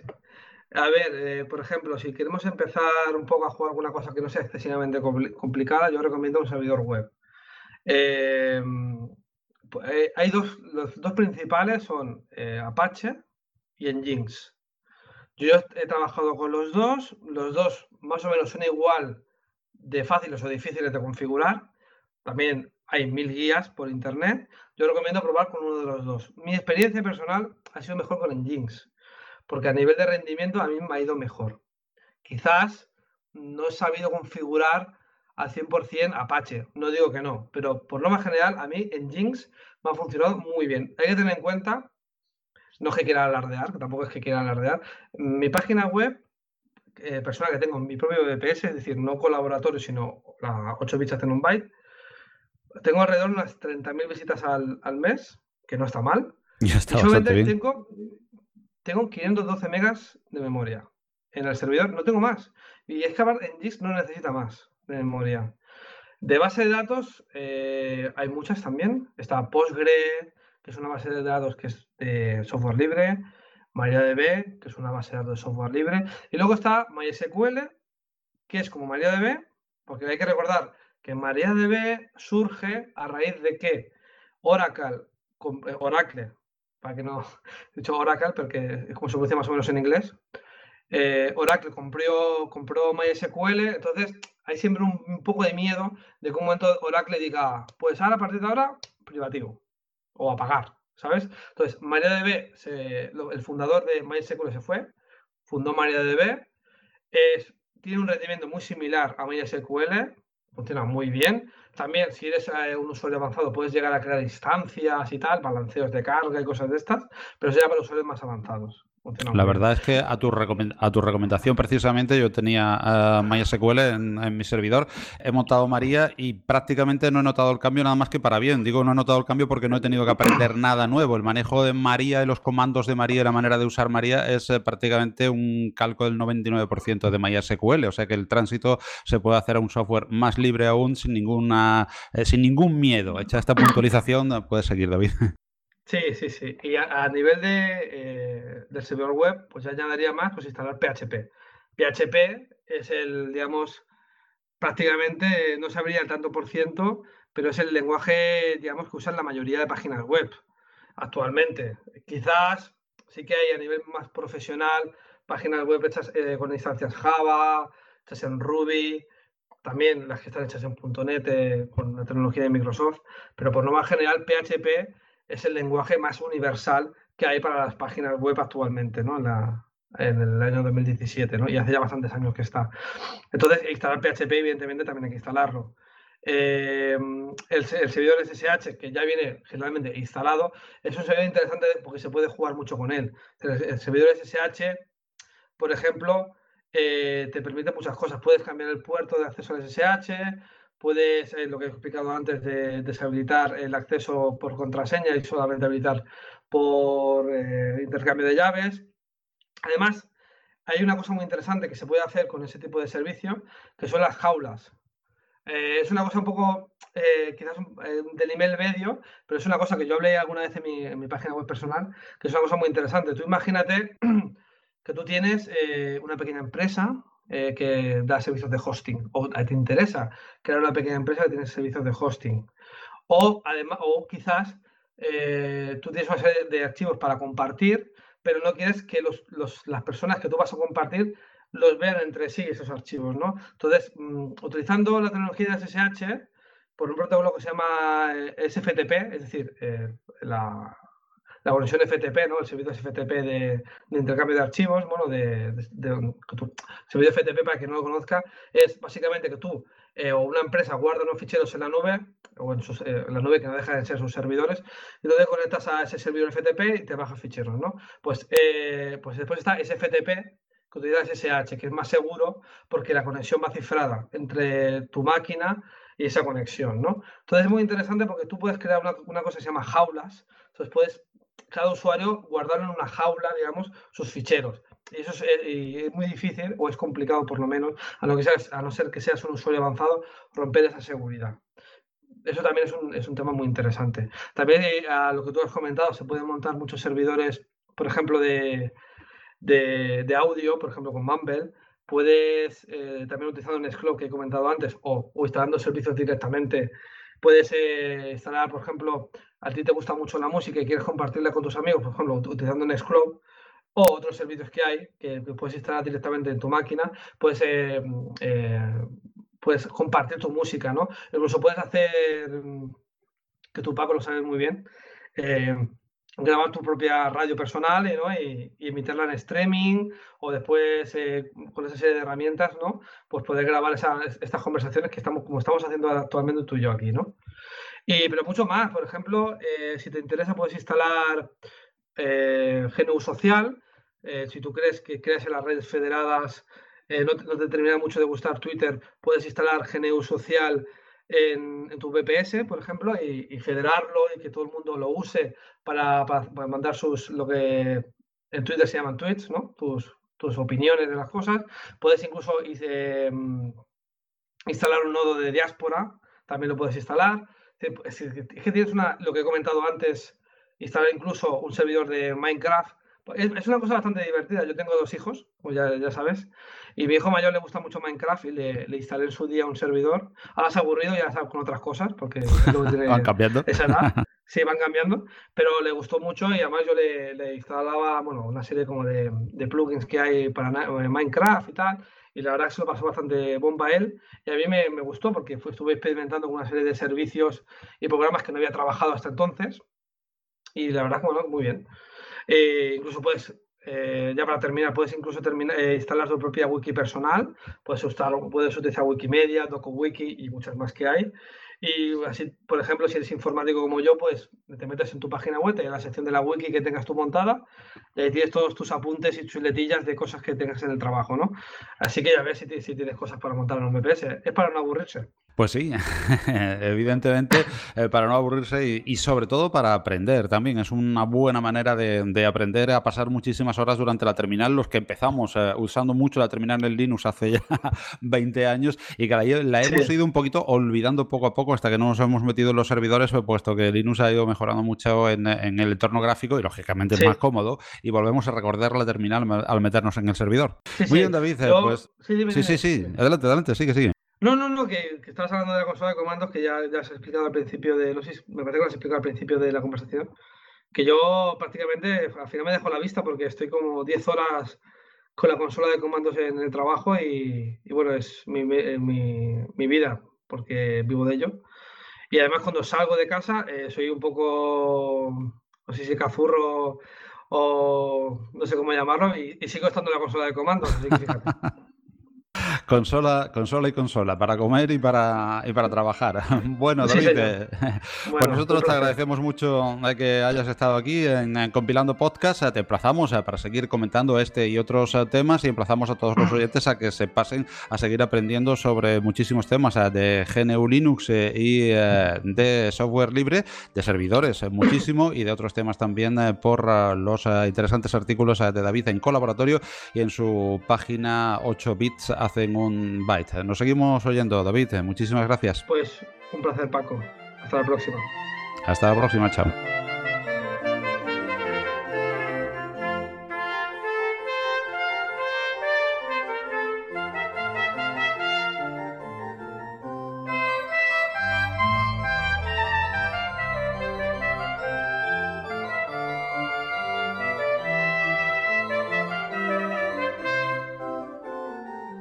Juan Febles eh, produce uno de los eh, podcasts de obligada escucha para todos los eh, Linuxeros y Linuxeras que se precien. Interesantes temas, cuidada edición e impecable factura hacen que sea uno de los podcasts más oídos de temática GNU Linux y referente para muchos de nosotros. Juan Febles es también oyente de podcast y según él mismo nos ha contado en su canal de Telegram y a través de otros medios, se ha adentrado en el mundo de los servidores privados por su pasión por la Raspberry Pi y por el gusanillo inculcado en la escucha de YouGeek, otro gran podcast de recomendada escucha en el que Ángel, su editor, nos acerca al mundo de los microservidores domésticos y a la Raspberry Pi. Agradecemos mucho la presencia en este especial de Compilando Podcast de estos dos grandes podcasters de GNU Linux y aprendemos de ellos en esta charla mantenida alrededor de la plaquita universal, los servidores en casa y las aplicaciones y servicios que ellos instalan y administran.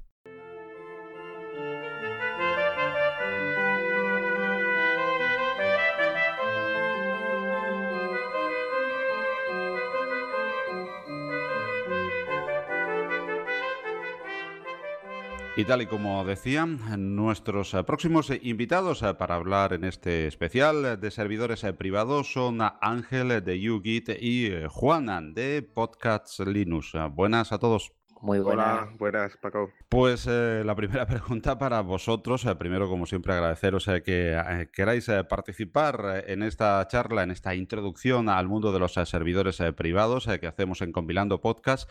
Y eh, después eh, de dos eh, Linuxeros eh, de pro, vamos también a conocer eh, la opinión eh, sobre este mundillo particular dentro del software libre y de Linux eh, también, porque por supuesto los servidores eh, también operan con otros eh, sistemas operativos, eh, aunque son menos conocidos y sobre todo menos extendidos a nivel eh, profesional. Pero nosotros a nivel particular, a nivel eh, privado, vamos a hablar de la experiencia de Ángel y eh, de Juan. Y la primera pregunta, como decía, es obligada. Cualquiera de los dos puede empezar. La misma pregunta que a los demás invitados. ¿Qué conocimientos previos creéis que hay que tener o que son necesarios mínimamente para empezar a meterse en montarse un servidor privado? Yo quiero un servidor privado porque me han hablado de que tiene unos servicios muy chulos que me gustan y tal. Pero ¿es para cualquiera o si es para cualquiera, ¿qué requisitos previos pensáis que, tenéis, que tienen eh, que tener? Cualquiera de los dos, el que quiera que comience. Hola, ¿qué tal, Paco? Bueno, muchas gracias primero pues, por invitarme aquí a tu podcast. Y bueno, yo creo que es, que es para todos. La verdad es que es para todos. Sí que es cierto que generalmente la mayor parte de los usuarios que tenemos un servidor, ya sea NAS o Linux, pues solemos ser usuarios de, digamos, de nivel medio, ¿no? Quizás porque, bueno, también porque conocemos, ¿no? Que, que existe esta posibilidad.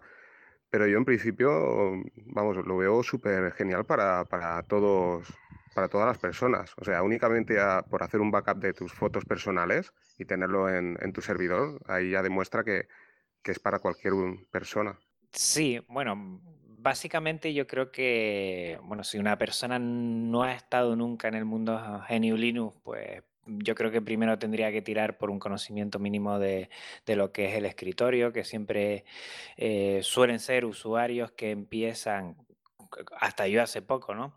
Eh, sufriendo si no tiene detrás eh, un entorno gráfico y cuando ya nos metemos en, en sistemas ya de servidores, pues ya eso lo, lo vas perdiendo, ¿no? Y te entras en una situación en la cual eh, la terminal, que va a ser la, la que te va a guiar en todo el proceso de instalaciones, de, configuraciones, de control si los servicios están funcionando o no. Yo creo que, bueno, una persona que ya haya tocado algo la terminal, sepa algunos comandos, sepa eh, moverse dentro de los diferentes directorios, que es lo que me ha pasado a mí hace poco y lo he tenido que sufrir y aprender rápidamente, pues yo creo que ese es un paso que ya debería de dar para, para sobre todo no perderse, ¿no? En, en ese mundo en el cual eh, para, para, trabajar con script o para trabajar con, con comandos eh, sería ideal, sería ideal para que no se le haga muy farragoso, para la primera vez que tenga algún problema, saber por dónde tirar. Yo, yo creo que un mínimo, por lo menos, de, conocimiento de la terminal y de no sufrir ante un servidor sin un entorno gráfico sería, cuanto menos, ideal para dar el siguiente paso. Sí, efectivamente, comparto también vuestra opinión, ya, ya expresada a lo largo de este, de este podcast, de que es para todo el mundo, pero por supuesto aquel que quiera una simplicidad total, pues se debería de decantar más por un NAS o algo así. El que quiera meterse ya en el tema Linux, que recordemos es el rey de todos los servidores a nivel mundial, prácticamente todos los grandes ordenadores y los servidores se corren en Linux, el que quiera entrar en el tema Linux, que le va a dar muchísimas más satisfacciones y que va a trabajar en un entorno más pseudo profesional, lógicamente antes debe de, mm, no sé, tener una, un acercamiento alguna distribución Linux, aunque sea de las más uh, fáciles, entre comillas, de, usar, y un poquito de entrenamiento en la terminal. Un poquito, no hay que, bueno, irse por las ramas ni asustar a nadie, simplemente, pues como todo, como todo en la vida. O sea, nadie se pone a escalar el Tourmalet, eh, como decía eh, eh, Tartek anteriormente. Sergio, nadie se pone a escalar el Tourmalet, de repente coge una bicicleta de carreras de estas de no sé cuántos miles de euros y se pone a escalar el Tourmalet. No, primero hay que aprender con ruedines, después a pasear en bicicleta, después a entrenar y cuando llega el entrenamiento te subes al Tourmalet. No es que el Tourmalet sea los servidores, eh, será un paso intermedio, pero lógicamente hay que ir dando los pasos eh, poco a poco. No sé, no sé si sois, creo que sí, por lo que habéis expresado, de la misma opinión. Sí, además, bueno, no hay que olvidar que, bueno, cuando hablamos de la palabra Linux, debajo de, por ejemplo, los NAS Synology o QNAP, que son los más populares, ¿no? las marcas principales, debajo vienen corriendo un Linux. O sea que no deja a la gente de utilizar Linux, aunque hay mucha gente que no lo sabe. Lo único que, claro, estas compañías, pues eso, han conseguido el hacer una interfaz muy amigable, muy, muy sencilla y que cualquiera pueda instalarse, pues eso, desde una VPN, pasando por un sistema en la nube, eh, como decía antes, para hacer backups de tus fotos, tener tu música en un, eh, bueno, con una aplicación eh, multimedia. Quiero decir que, pero que debajo siempre hay corriendo un Linux, aunque muchos usuarios no lo saben. De todas maneras, ahora más adelante hablaremos también de los pasos que está dando Ubuntu con la paquetería Snap y demás, que precisamente nos está facilitando mucho a, todos los usuarios la, la, posibilidad de poder tener estos tipos de servicio, además sin necesidad de no utilizar la terminal.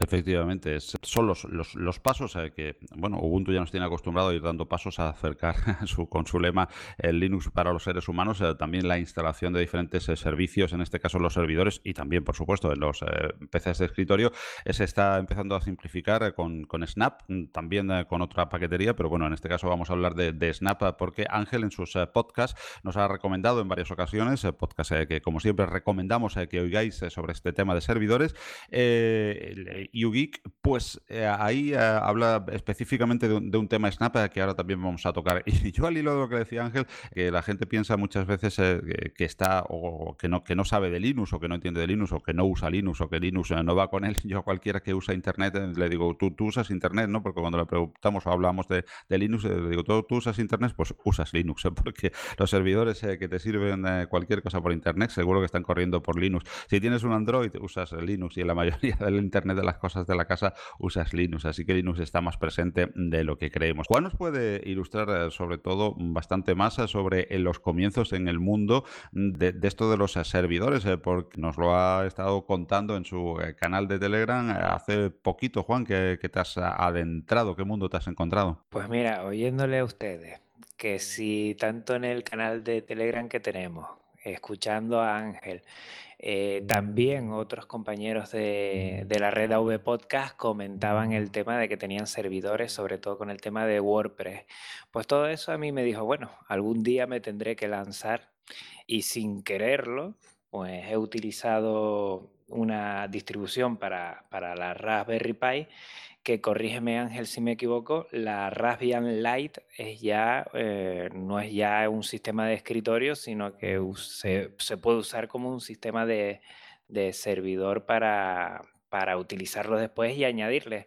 Y, sin saberlo yo poco a poco me he ido metiendo en, un tema que, bueno, eh, escribiendo y dándole a las teclas, tecleando eh, instrucciones, comandos en la terminal, poco a poco me he visto eh, que no es tan difícil, que hay que tener un mínimo, pero no es tan difícil y, a partir de ahí pues trabajar con SSH, que nunca lo había hecho, para conectarme a la Raspberry Pi, haciendo muchas cosas. Eh, me he quitado el miedo y he visto que en este mundillo de Linux, que se puede gastar mucho tiempo eh, con mucha pasión, pues ya en el tema de servidores con Linux ya aquí se abre eh, un, mundo, un mundo y, y, la verdad es que es muy interesante, es muy interesante y mis inicios han sido un poco así empezar con algunas distribuciones primero, sin que tenía un entorno gráfico, que es, eh, por ejemplo, Open Media Vault, que es una distribución que tiene una imagen para la Raspberry Pi, tiene imágenes para, también otros sistemas, eh, y, y ahí me he ido metiendo. Es muy gráfico, la verdad para empezar puede ser muy interesante pero después, bueno, la borré y, oyendo a, Ángel, pues digo, bueno, va a ver si me meto en otra cosita y empecé ya más, más Linuxero total, que es eh, metiendo la, la, Raspbian Lite y a partir de ahí, por comando, pues añadiendo servicios, abriendo puertos y, entrando y después hablaremos un poquito de todos los servicios que, le he metido, que he quitado, pero bueno, metiendo un poco en ese tema de terminal y comandos que, es más específico igual de, nosotros, ¿no? de la gente que, le gusta GNU Linux, que no lo quiere tener todo montado, sino ir añadiendo poco a poco los servicios que uno requiere, más a la Raspberry Pi que bueno, su potencia es muy contenida y hay que ir poco a poco asignándole cosas sin que se sature. Ese ha sido un poco mis inicios, que estoy en ellos y disfrutando muchísimo, disfrutando muchísimo. Y hablando de esa maravilla que es la, la, Raspberry Pi, la, siguiente pregunta que os quería hacer y que creo que a raíz de lo que ya contáis vosotros en, el canal de Telegram y eh, en, en pues sé más o menos que me vais a contestar, pero bueno, quisiera que, lo razonásemos un poco para, la audiencia. Eh, ¿Por qué elegir o qué elegir servicios en casa, tipo Raspberry Pi o un servidor microserver en casa, o servicios de terceros de alojamiento? En, la nube, ventajas o inconvenientes que le veis a, cada uno de ellos. Ángel. Bueno, yo lo tengo clarísimo. Yo soy un poco paranoico del tema de la seguridad y claro, para mí no tiene precio el tener tus datos en tu posesión. ¿eh? Y de ahí pues es eso. O sea, yo he estado usando nubes públicas, bueno, como la mayor parte de la gente, imagino. Pero el hecho de, de tener tus datos en, en, tu servidor, yo, por ejemplo, bueno, como hablaremos ahora más adelante, por ejemplo, tener montado un Nest Cloud completo poder acceder y tenerlo en mi, en mi Raspberry Pi o servidor, pues para mí no tiene precio. Y bueno, está clarísimo. ¿Y Juan? Yo creo que también, ¿no? Eh, los linuxeros en cierta manera somos muy... Eh, hazlo tú mismo, ¿no? Do it yourself. Eh, reutilizamos ordenadores que están no en su última versión y son tan nuevos y le damos una segunda posibilidad cogemos la Raspberry Pi e intentamos sacarle el mayor jugo posible con diferentes servicios, no solo de, servicios de servidor, sino muchas otras cosas de ocio y en este sentido. Y somos muy inquietos en ese sentido. Y nos gusta ese control que ha hablado Ángel, ¿no? Ese control de nosotros hacia el sistema. Nosotros no siempre lo he dicho y lo he dicho en otros episodios, nosotros no utilizamos tanto aplicaciones, sino utilizamos el sistema y amoldamos lo más posible ese sistema a nuestras necesidades, no nuestras necesidades a la aplicación que ya te viene dada. En ese sentido, nosotros somos, bueno, un poquito le damos la, vuelta a la tortilla e intentamos eh, controlar lo más posible y hacernos lo más posible con el sistema. Yo creo que esa es la principal diferencia, que uno la elige o no, que tiene sus pros y sus contras y que desde la libertad, pues nosotros, bueno, nos gusta esto, nos gusta eh, trastocar, nos gusta cacharrear y, controlar lo más posible mm. ese sistema. Por eso creo que, nos gusta y lo hacemos en ese sentido. Al hilo de esto que, comenta. Sí, sí, adelante Ángel, adelante. No, quería comentar que sí, que totalmente de acuerdo con, con, Juan. Y bueno, la muestra está, por ejemplo, el tema a la hora de tomar las notas. Yo como estoy, entre comillas, que complicando la vida, digamos, aunque no me la estoy complicando, ¿no? Eh, pues eso, tomando las notas con ORG Mode y, Max, ¿no? Cuando cualquier otro usuario mm, te diría, bueno, pues si hay aplicaciones, un montón de aplicaciones en el Play Store, por ejemplo, de Android, para poder tomar notas, ¿no? ¿Cómo te complicas tanto la vida? Pero no sé, el hecho de, tener tú las notas, por ejemplo, en el caso de las notas, ¿no? En un TXT, sí, es complicarse la vida, pero es verdad, es cierto lo dice Juan, o sea, los linuxeros es que somos así, ¿no? Y luego quería también apuntar eh, lo, que antes ha comentado Juan también, que es muy interesante y a mí me sucedió exactamente lo mismo. Es que me siento muy, muy identificado porque, como hablamos, pues bueno, todos somos linuxeros y al final todos hemos pasado por ese proceso, ¿no? Y es el tema de la Raspberry Pi, los inicios, ¿no? Cuando también comencé con el tema de los servidores, que todo el mundo, o sea, mayoritariamente todo el mundo se acaba comprando una Raspberry Pi para montar un, un Kodi, por ejemplo, y poder ver películas multimedia y demás, ¿no? Y yo cuando compré la Raspberry Pi la compré no con esa idea, ¿no? Quería experimentar, hacer más cosas, ¿no? Pero sí que al final me veía como un poco limitado, ¿no? Por todo, toda la información así a nivel general, que todo el mundo lo utilizaba así, ¿no? Y claro, descubrí que tenía un, pequeño ordenador, ¿no? Y que podía instalar toda esta serie de servicios. Y como dice Juan, yo empecé con la interfaz gráfica, ¿no? De Raspbian. Automáticamente vi que podía aprovechar la potencia que perdía en, en la interfaz gráfica instalando más servicios, ¿no? Pero tenía miedo eh, el pasar, o sea, dar este paso, porque, a ver, yo soy usuario de Linux pues desde hace quizás más de 10 años, pero bueno, he sido de Linux como igual que un usuario de Windows, o sea, yo usaba interfaz gráfica, la terminal, pues lo justo, ¿no? Aquello cuando te conectas a un blog y dices, ostras, quiero instalar esta aplicación, copio y pego y, instalo, ¿no? Pero la verdad es que no sabía bien bien lo que estaba haciendo, ¿no?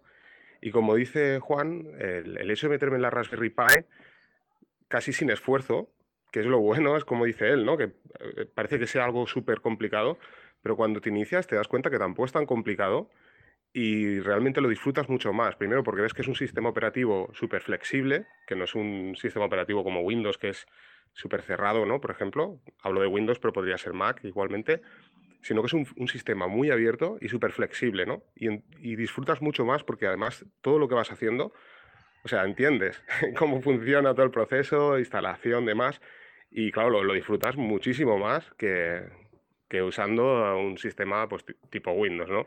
También es cierto que, como comentábamos, pues pierdes mucho tiempo, sí que es cierto que perdemos mucho tiempo, pero bueno, lo disfrutas muchísimo. Ya se encargan de recordárnoslo en casa y de regañarnos. Bastante, bastante. Pero bueno, también nos entiende, nos dice, bueno, por lo menos está ahí, está ahí con la pantallita, está controlado, se le llama, pregunta, le dice, no sé qué. Por lo menos mi novio dice, ¿qué tal? ¿Todo bien? Digo, sí, todo bien, por ahora todo bien. Hasta que, hasta que oye por ahí, y es que algún servicio me, me lo he cargado o he hecho algo y tal, y viene, dice que a pesar de nuevo, le digo, sí. Pero bueno, cosas de Linuxeros que nos gusta. Nos gusta más el proceso a veces que cuando tenemos ya conseguido el servicio. Sí, por eso Juan, no, te, decía Juan ahora, por ejemplo, que instalaste hace nada la VPN. Y es lo que comentábamos, ¿no? Ya se sabe que si te compras un servidor NAS de Synology, pues quizás es un clic y lo instalas y listo, ¿no? Pero al ver que te está funcionando una VPN que puedes hacer remotamente desde fuera de casa con una Raspberry Pi que vale 40 euros, no sé, no sé, y bueno, que lo has hecho tú, ¿no? Paso a paso. No sé cómo, cómo te sientes, podrías explicarlo también, ¿no? Eh, para mí es una gozada, ¿no? Ver cómo poco a poco mm, hay muchos, muchos servicios que ya están facilitando muchísimo más, ¿no? Está el, el PVPN que prácticamente eh, puedes instalar el, el, el, el, gran script, porque de pequeño no tiene nada, y después va yendo por, por una especie de, de organización eh, de comandos que te lo instalan ya directamente. Y eso facilita mucho a los que empezamos a trastear con, lo que es el VPN. Yo hace mm, dos semanas o menos mm, desconocía totalmente este servicio, ¿no? El tema de crearte un túnel, poder acceder. Vamos, yo en el trabajo lo estoy utilizando para mucho, para muchas cosas, para muchas cosas porque eh, el poder eh, eh, tener encendido en mi casa el ordenador y poder utilizarlo, no tener que llevarme muchas cosas para en un pendrive, que todos sabemos las dificultades que puede conllevar ello, pues vamos, y se me abre un montón de, de posibilidades que todavía que las tengo en la cabeza que me facilita mucho el trabajo personal el trabajo personal y el, y el laboral. Imaginémonos otras cosas. Estoy, vamos, muy, muy contento cuando, cuando creé el certificado para poderme conectar con mi Raspberry Pi, que será una tontería para muchos, pero ahí se puso a compilar y tal, y al final lo sacó, vamos, yo estaba contentísimo, contentísimo. Pues sí, una satisfacción que tenemos, que tenemos cualquier Linuxero. También es cierto que eh, el Linux, eh, eh, aparte, te da el control total de, la máquina, como decía Juan, y hay veces que eso también pues, es, es importante en ciertos aspectos algunas veces no tanto en otro. Y hay alguna variable, la que, la que decíamos, la del tiempo, que también es importante. Entonces, e, esa apertura que te da Linux de poder controlarlo todo también hace que, que no, no, seas capaz por tiempo de abarcarlo todo y quieras tener servicios eh, instalados fácilmente porque en ese servicio en concreto o en esa eh, securización en concreta no quieras perder tu tiempo y sí en otro campo o en otro aspecto que lo necesites más, tener esa, esa, variable tiempo limitada. Y para ello, pues van surgiendo, como bien decía Juan, pues scripts, pues bots. yo publicaba hace poco en, Novus Linux, en mi, en mi blog, una manera fácil que encontré en un tutorial de Digital Ocean, estaba un poquito desactualizado y en inglés, y lo resumí, lo actualicé y lo publiqué de securizar a través de SSL y eh, definitiva eh, para acceder y atacar tu, servidor a través de HTTPS eh, y es pues la manera más simple que encontré. ¿Por qué? Porque en ese aspecto en concreto pues hay alguien que a lo mejor no quiere perder el tiempo que significa hacerlo todo pues a, cincel y martillo, ¿no? Y en ese caso pues también tenemos, quería preguntar especialmente a Ángel que en sus, en sus eh, podcast nos ha ilustrado sobre los eh, paquetes eh, Snap, de su experiencia con Snap dentro del mundo Ubuntu Server y de los servidores, vamos, en, particular. Sí, bueno, la paquetería Snap, pues yo, vamos, mi opinión es que es un avance súper importante bueno, también es cierto que, bueno, iba a decir, en la comunidad siempre hay pros y contras, ¿no? Ya sabemos, ¿no? Que hay detractores también dentro de la comunidad.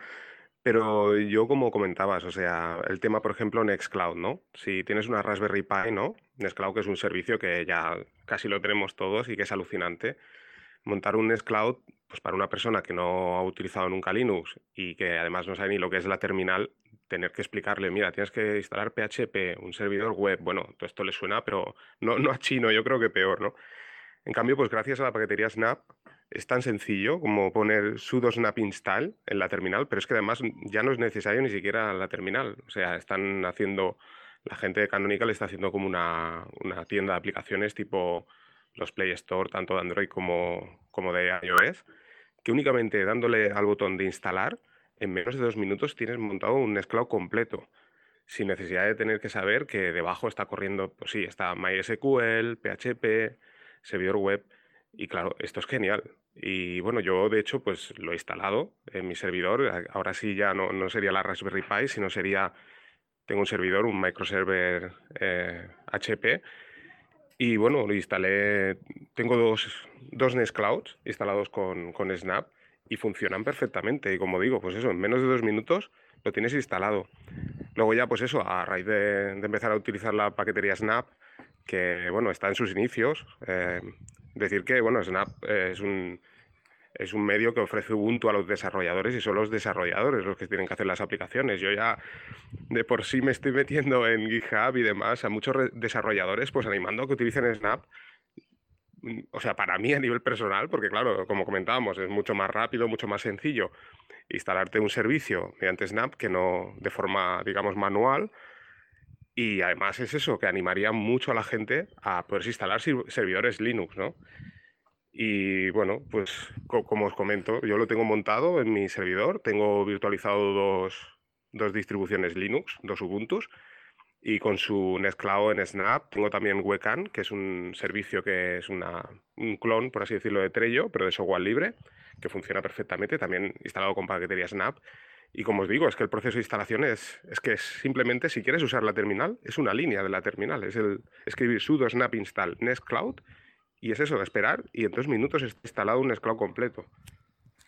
Ángel, para los que desconocemos un poquito Snap, ¿qué diferencia hay? ¿Qué, qué instala además que solo en esa línea eh, ya te permite instalar?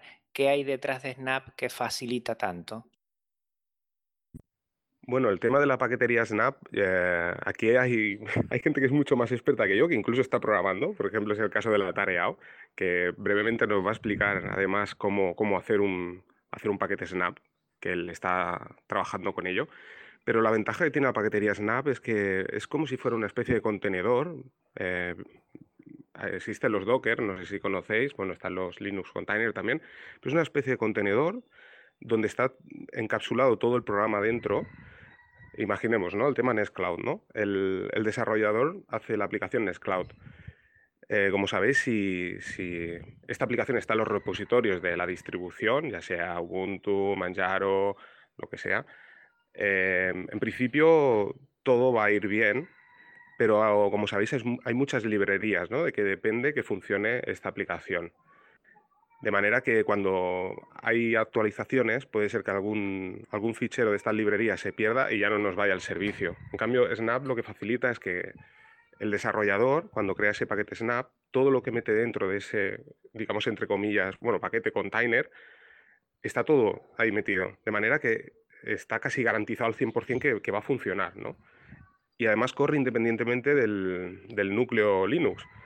De manera que es como, o sea, no, si vosotros, por ejemplo, instaláis Telegram Desktop mediante paquetería Snap, que yo últimamente lo suelo hacer así ya, eh, corre paralelamente como fuera del, del, núcleo Linux, o sea, no está tocando nada del sistema operativo, de manera que es mucho más seguro tanto para el sistema operativo como para el paquete en sí, ¿no?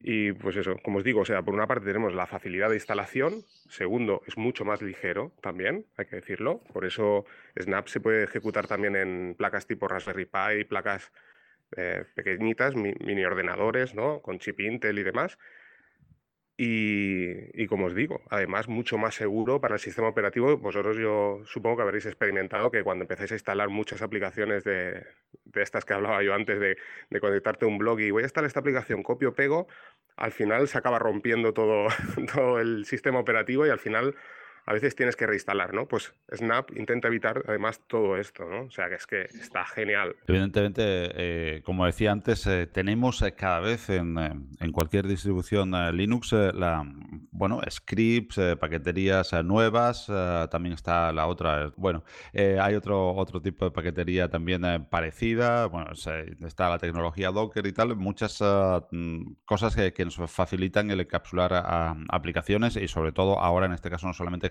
encapsularlas, eh, sino instalarlas, ¿no?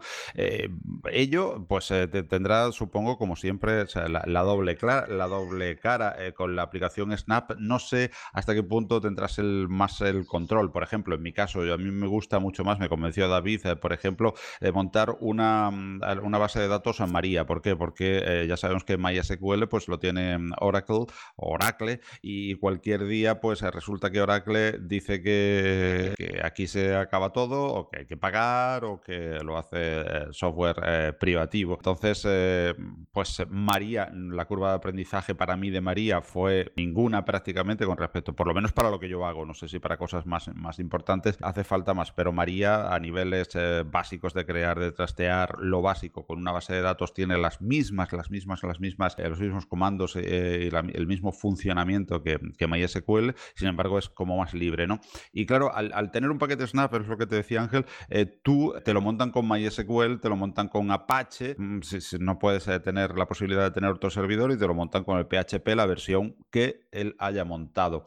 Creo que a lo mejor ahí pierdes un poco de control. No sé, no sé por qué no he interactuado, no sé cómo puedes eh, interactuar con paquetes Snap, pero lo que sí es cierto es que si en esa aplicación en concreto o en un aspecto concreto no te hace falta o no quieres o en ese momento no tienes tiempo para perderlo en el control eh, o no te hace falta para nada tener un control especial sobre esa aplicación o más profundo, hay herramientas eh, como las de Snap. Son una alternativa Linux, eh, sobre todo lo que tenemos son muchas alternativas. No sé si opináis igual.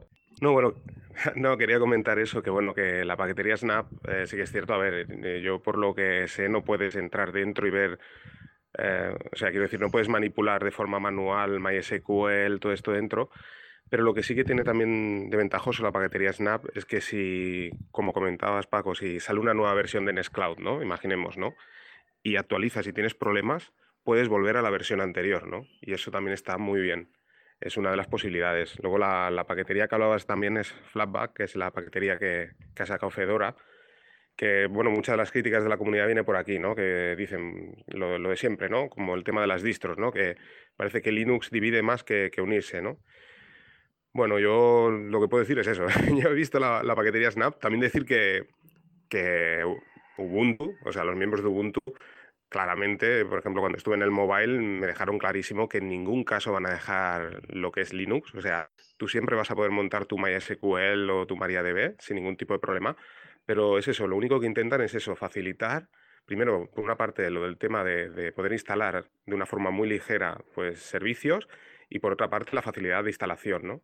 Entonces está genial porque tienes las dos vías, ¿no? te podrás hacerlo como tú siempre lo has hecho y por otra parte pues tienes la facilidad de decir, oye, necesito esto rápido, ya sé cómo funciona, o sea, ya todos sabemos cómo montar un WordPress, pero oye, si le hago un clic y se me instala, genial, ¿no? Y es un poco lo que intenta hacer Ubuntu, ¿no? Efectivamente, eso es lo que decía, la capacidad de elegir y sobre todo la ventaja de que existan esos, estos eh, servicios o estas facilidades, entre comillas, para, eh, porque hay tanto, tanto donde profundizar, donde aprender, donde trastear, que lógicamente nos decantamos por un aspecto más concreto, o por lo menos en un momento dado en un aspecto más concreto, y el otro también lo queremos tener, pero de manera rápida, por lo cual es, genial que lleguen estas eh, facilidades eh, como los paquetes Snap, al menos es, mi opinión. Bueno, y para ir eh, concluyendo ya os preguntaría muy rápidamente, mm, lo he introducido también hablando de que si María o, o MySQL, por ejemplo, en mi caso, pues os preguntaría eso, ¿qué tipo de aplicaciones tenéis, eh, cuáles son eh, que, eh, montadas en vuestros servidores y, bueno, por qué esa en concreto y no otra, por ejemplo, si existe una, una alternativa.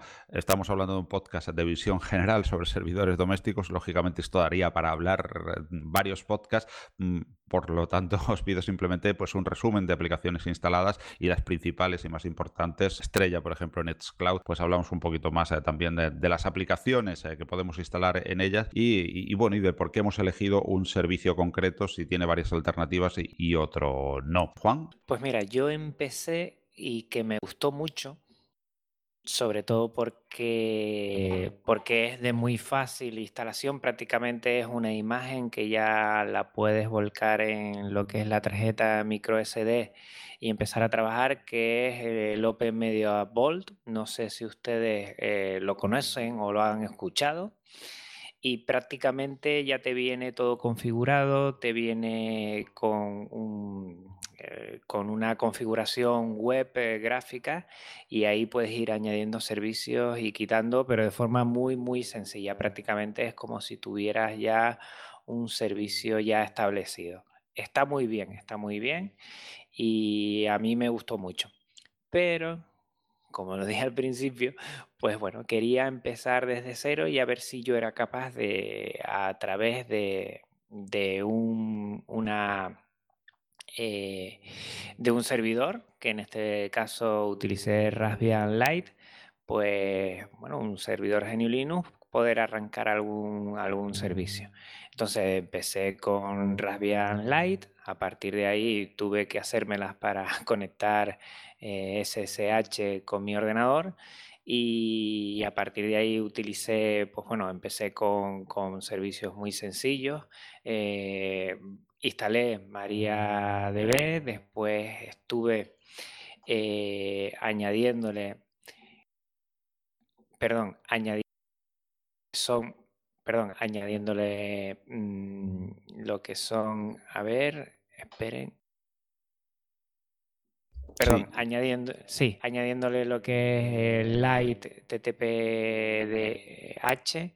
eh, y HP, PHP eh, para poder eh, arrancar Nextcloud y a partir de ahí, pues nada, instalar Nextcloud, eh, por terminal y, arrancar. A, partir de que tienes Nextcloud y, y puedes entrar en, en, su contenido web, pues nada, es la instalación prácticamente de, de todos los, los, extras que tiene, que es muy sencillo. Muy bien, pues Ángel, sí, sí. Sí, bueno, yo en mi caso, al inicio, o sea, mi objetivo principal era montarme una nube, o sea, montarme en Scloud, seamos claros, ¿no? Después tener montado una VPN, bueno, ya tengo el OpenVPN que antes hemos comentado. Después, por otra parte, era montar un, sistema multimedia, mm, sobre todo en la Raspberry Pi, era por el tema de la música, ¿no? Tener sincronizada, o sea, centralizada, más que sincronizada, tener eh, centralizada toda mi música, porque siempre pasaba lo típico, ¿no? Te ripeas un disco, lo descargas en tu teléfono y después por la circunstancia que sea lo acabas formateando y, dices, bueno, ¿dónde tengo la música? En mi PC, en mi teléfono. Y bueno, mi objetivo era eso, tener un Spotify, pero mío, ¿eh? y monté Plex en la Raspberry Pi. Y después también una de las cosas últimas que he hablado y una que voy a decirle ahora a Juan, que antes también ha comentado, otro tema era montar lo de la aplicación de mensajería, me hacía gracia, ¿no? Tener montado, pues eso, un tipo Telegram WhatsApp y además poder efectuar llamadas por VoIP, ¿no? De manera que no utilicemos, como hemos comentado al principio del podcast, los servidores que no sean nuestros, ¿no? Que, bueno, que, que al fin y al cabo, pues eso, tener nuestra propia privacidad, ¿no? Tener nuestras conversaciones nosotros y que no la tengan terceros. Y lo último que quería comentarte, Juan, es el tema de WordPress, que bueno, ya he empezado con el WordPress también en la Raspberry Pi y genial, o sea, funciona perfectamente.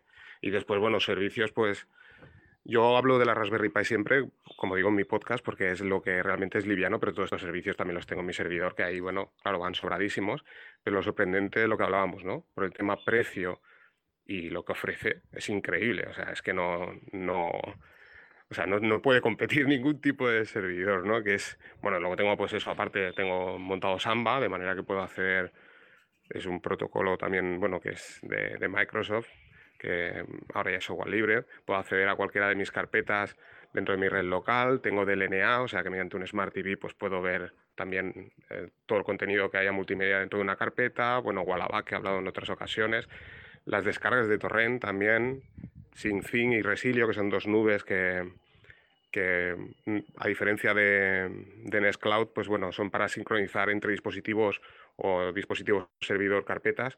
Todo esto corriendo dentro de una Raspberry Pi, ¿no? Eh, por eso os digo que, que, es genial. Y luego, pues, apuntar eso, ¿no?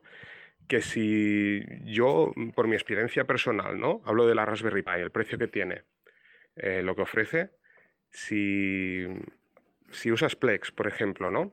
Si no necesariamente quieres ver películas en alta definición sin transcodificar, porque aquí es el problema, ¿no? O sea, la CPU de una Raspberry Pi es muy pequeña, por lo tanto no puedes transcodificar vídeo, ¿no?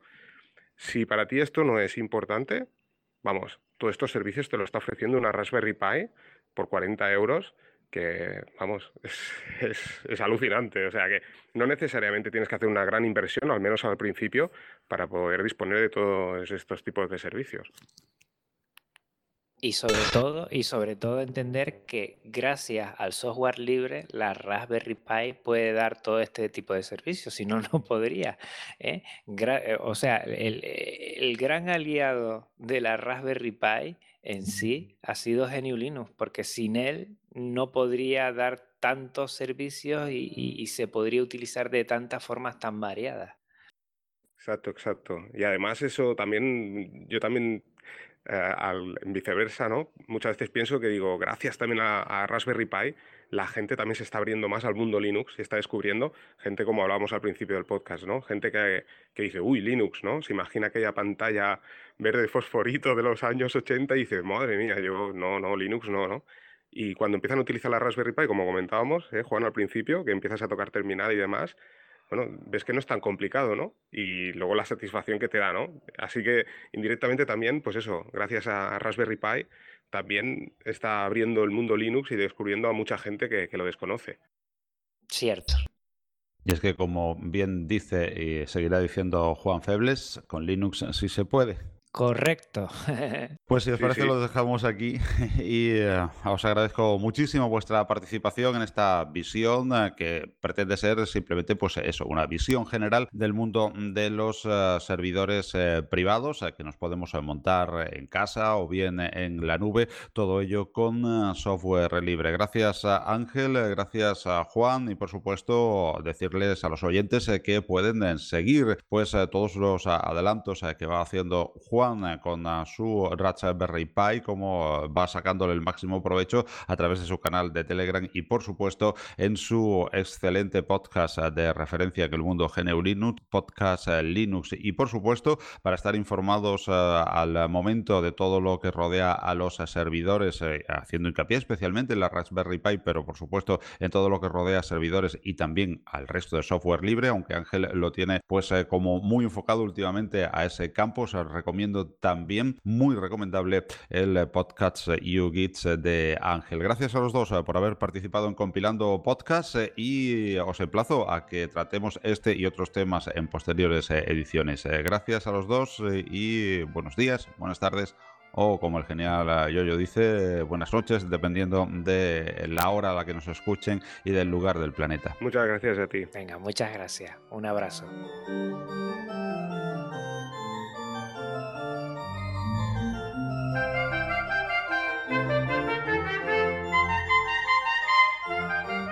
Y hasta aquí esta edición especial de Compilando Podcast, eh, con una duración muy superior a la habitual, dado el carácter eh, distintivo del formato respecto al de otras ediciones eh, periódicas del podcast. Esperemos que haya sido de tu interés y aunque la visión ha sido general y panóptica, es mi intención en sucesivos especiales ir centrándonos en temas más específicos alrededor de este apasionante ecosistema dentro del software libre que es el de los servidores privados.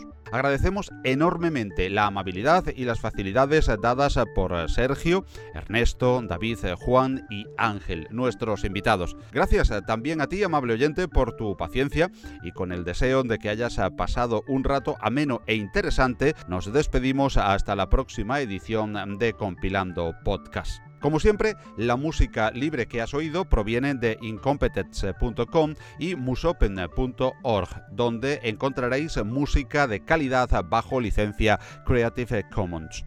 Bajo esa misma licencia se edita este podcast que toca a su fin en la presente edición. Puedes oírnos a través de iVoox, Spreaker, YouTube, iTunes o en el directorio de podcast podcast.com con K. Y puedes eh, contactarnos vía Twitter en arroba compilandpodcast, en los apartados de comentarios de iBox o Spreaker o mediante el correo electrónico en compilandopodcast.gmail.com. Gracias eh, por estar ahí y hasta la próxima. Saludos.